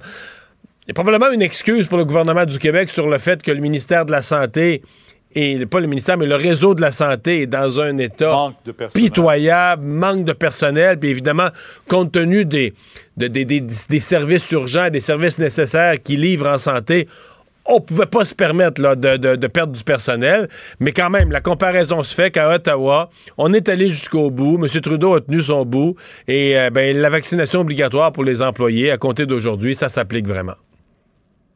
Mario, demain, on vous écoute dès 10h sur LCN. Bonne soirée. Au revoir. Au revoir. Alors, Alexandre, euh, fin d'émission, qu'est-ce qu'on surveille euh, dans les heures à venir? Ouais, ben c'est une nouvelle euh, municipale qui est tombée, Ensemble Montréal, qui a demandé des, des, dépouillements judiciaires des résultats concernant quatre autres mairies d'arrondissement. On parle de Côte-des-Neiges, Notre-Dame-de-Grâce, Rivière-des-Prairies, Pointe-aux-Trembles, et on ajoute à tout ça les districts de La Pointe aux Prairies et Loyola. Alors, c'est pas totalement en fait, c'est des, districts que M. Coder, le parti de M. Coder, pensait vraiment gagner oui, ben ils ont perdu une extrémiste, mais ils ont perdu quand même dans des luttes serrées. Entre autres avec M. Perez. Alors, les, élus seront peut-être pas tout assermentés en même temps euh, à Montréal, euh, Mario, en raison de ça. Les recomptages judiciaires. des fois, euh, au municipal, c'est quand même moins de votes. Ça pourrait se faire assez rapidement dans une journée ou deux. c'est à voir, parce que souvent, on se rend pas jusqu'à la fin. Là, genre, faut toujours se souvenir que les recomptages judiciaires, les partis payent, payent leurs avocats. Donc, si tu te rends compte en chemin que, veux dire, tu rattrapes rien, puis qu'il n'y a pas d'irrégularité, puis tu perds ton temps. Ben, j'allais dire, t'arrêtes le compteur. À un certain point, tu pèses, euh, tu pèses ce petit bouton, puis t'arrêtes le compteur de tourner. Merci Alexandre, merci à vous d'avoir été là. On se donne rendez-vous demain 15h30. Euh, C'est Sophie Durocher qui s'en vient. Bonne soirée. Cube Radio.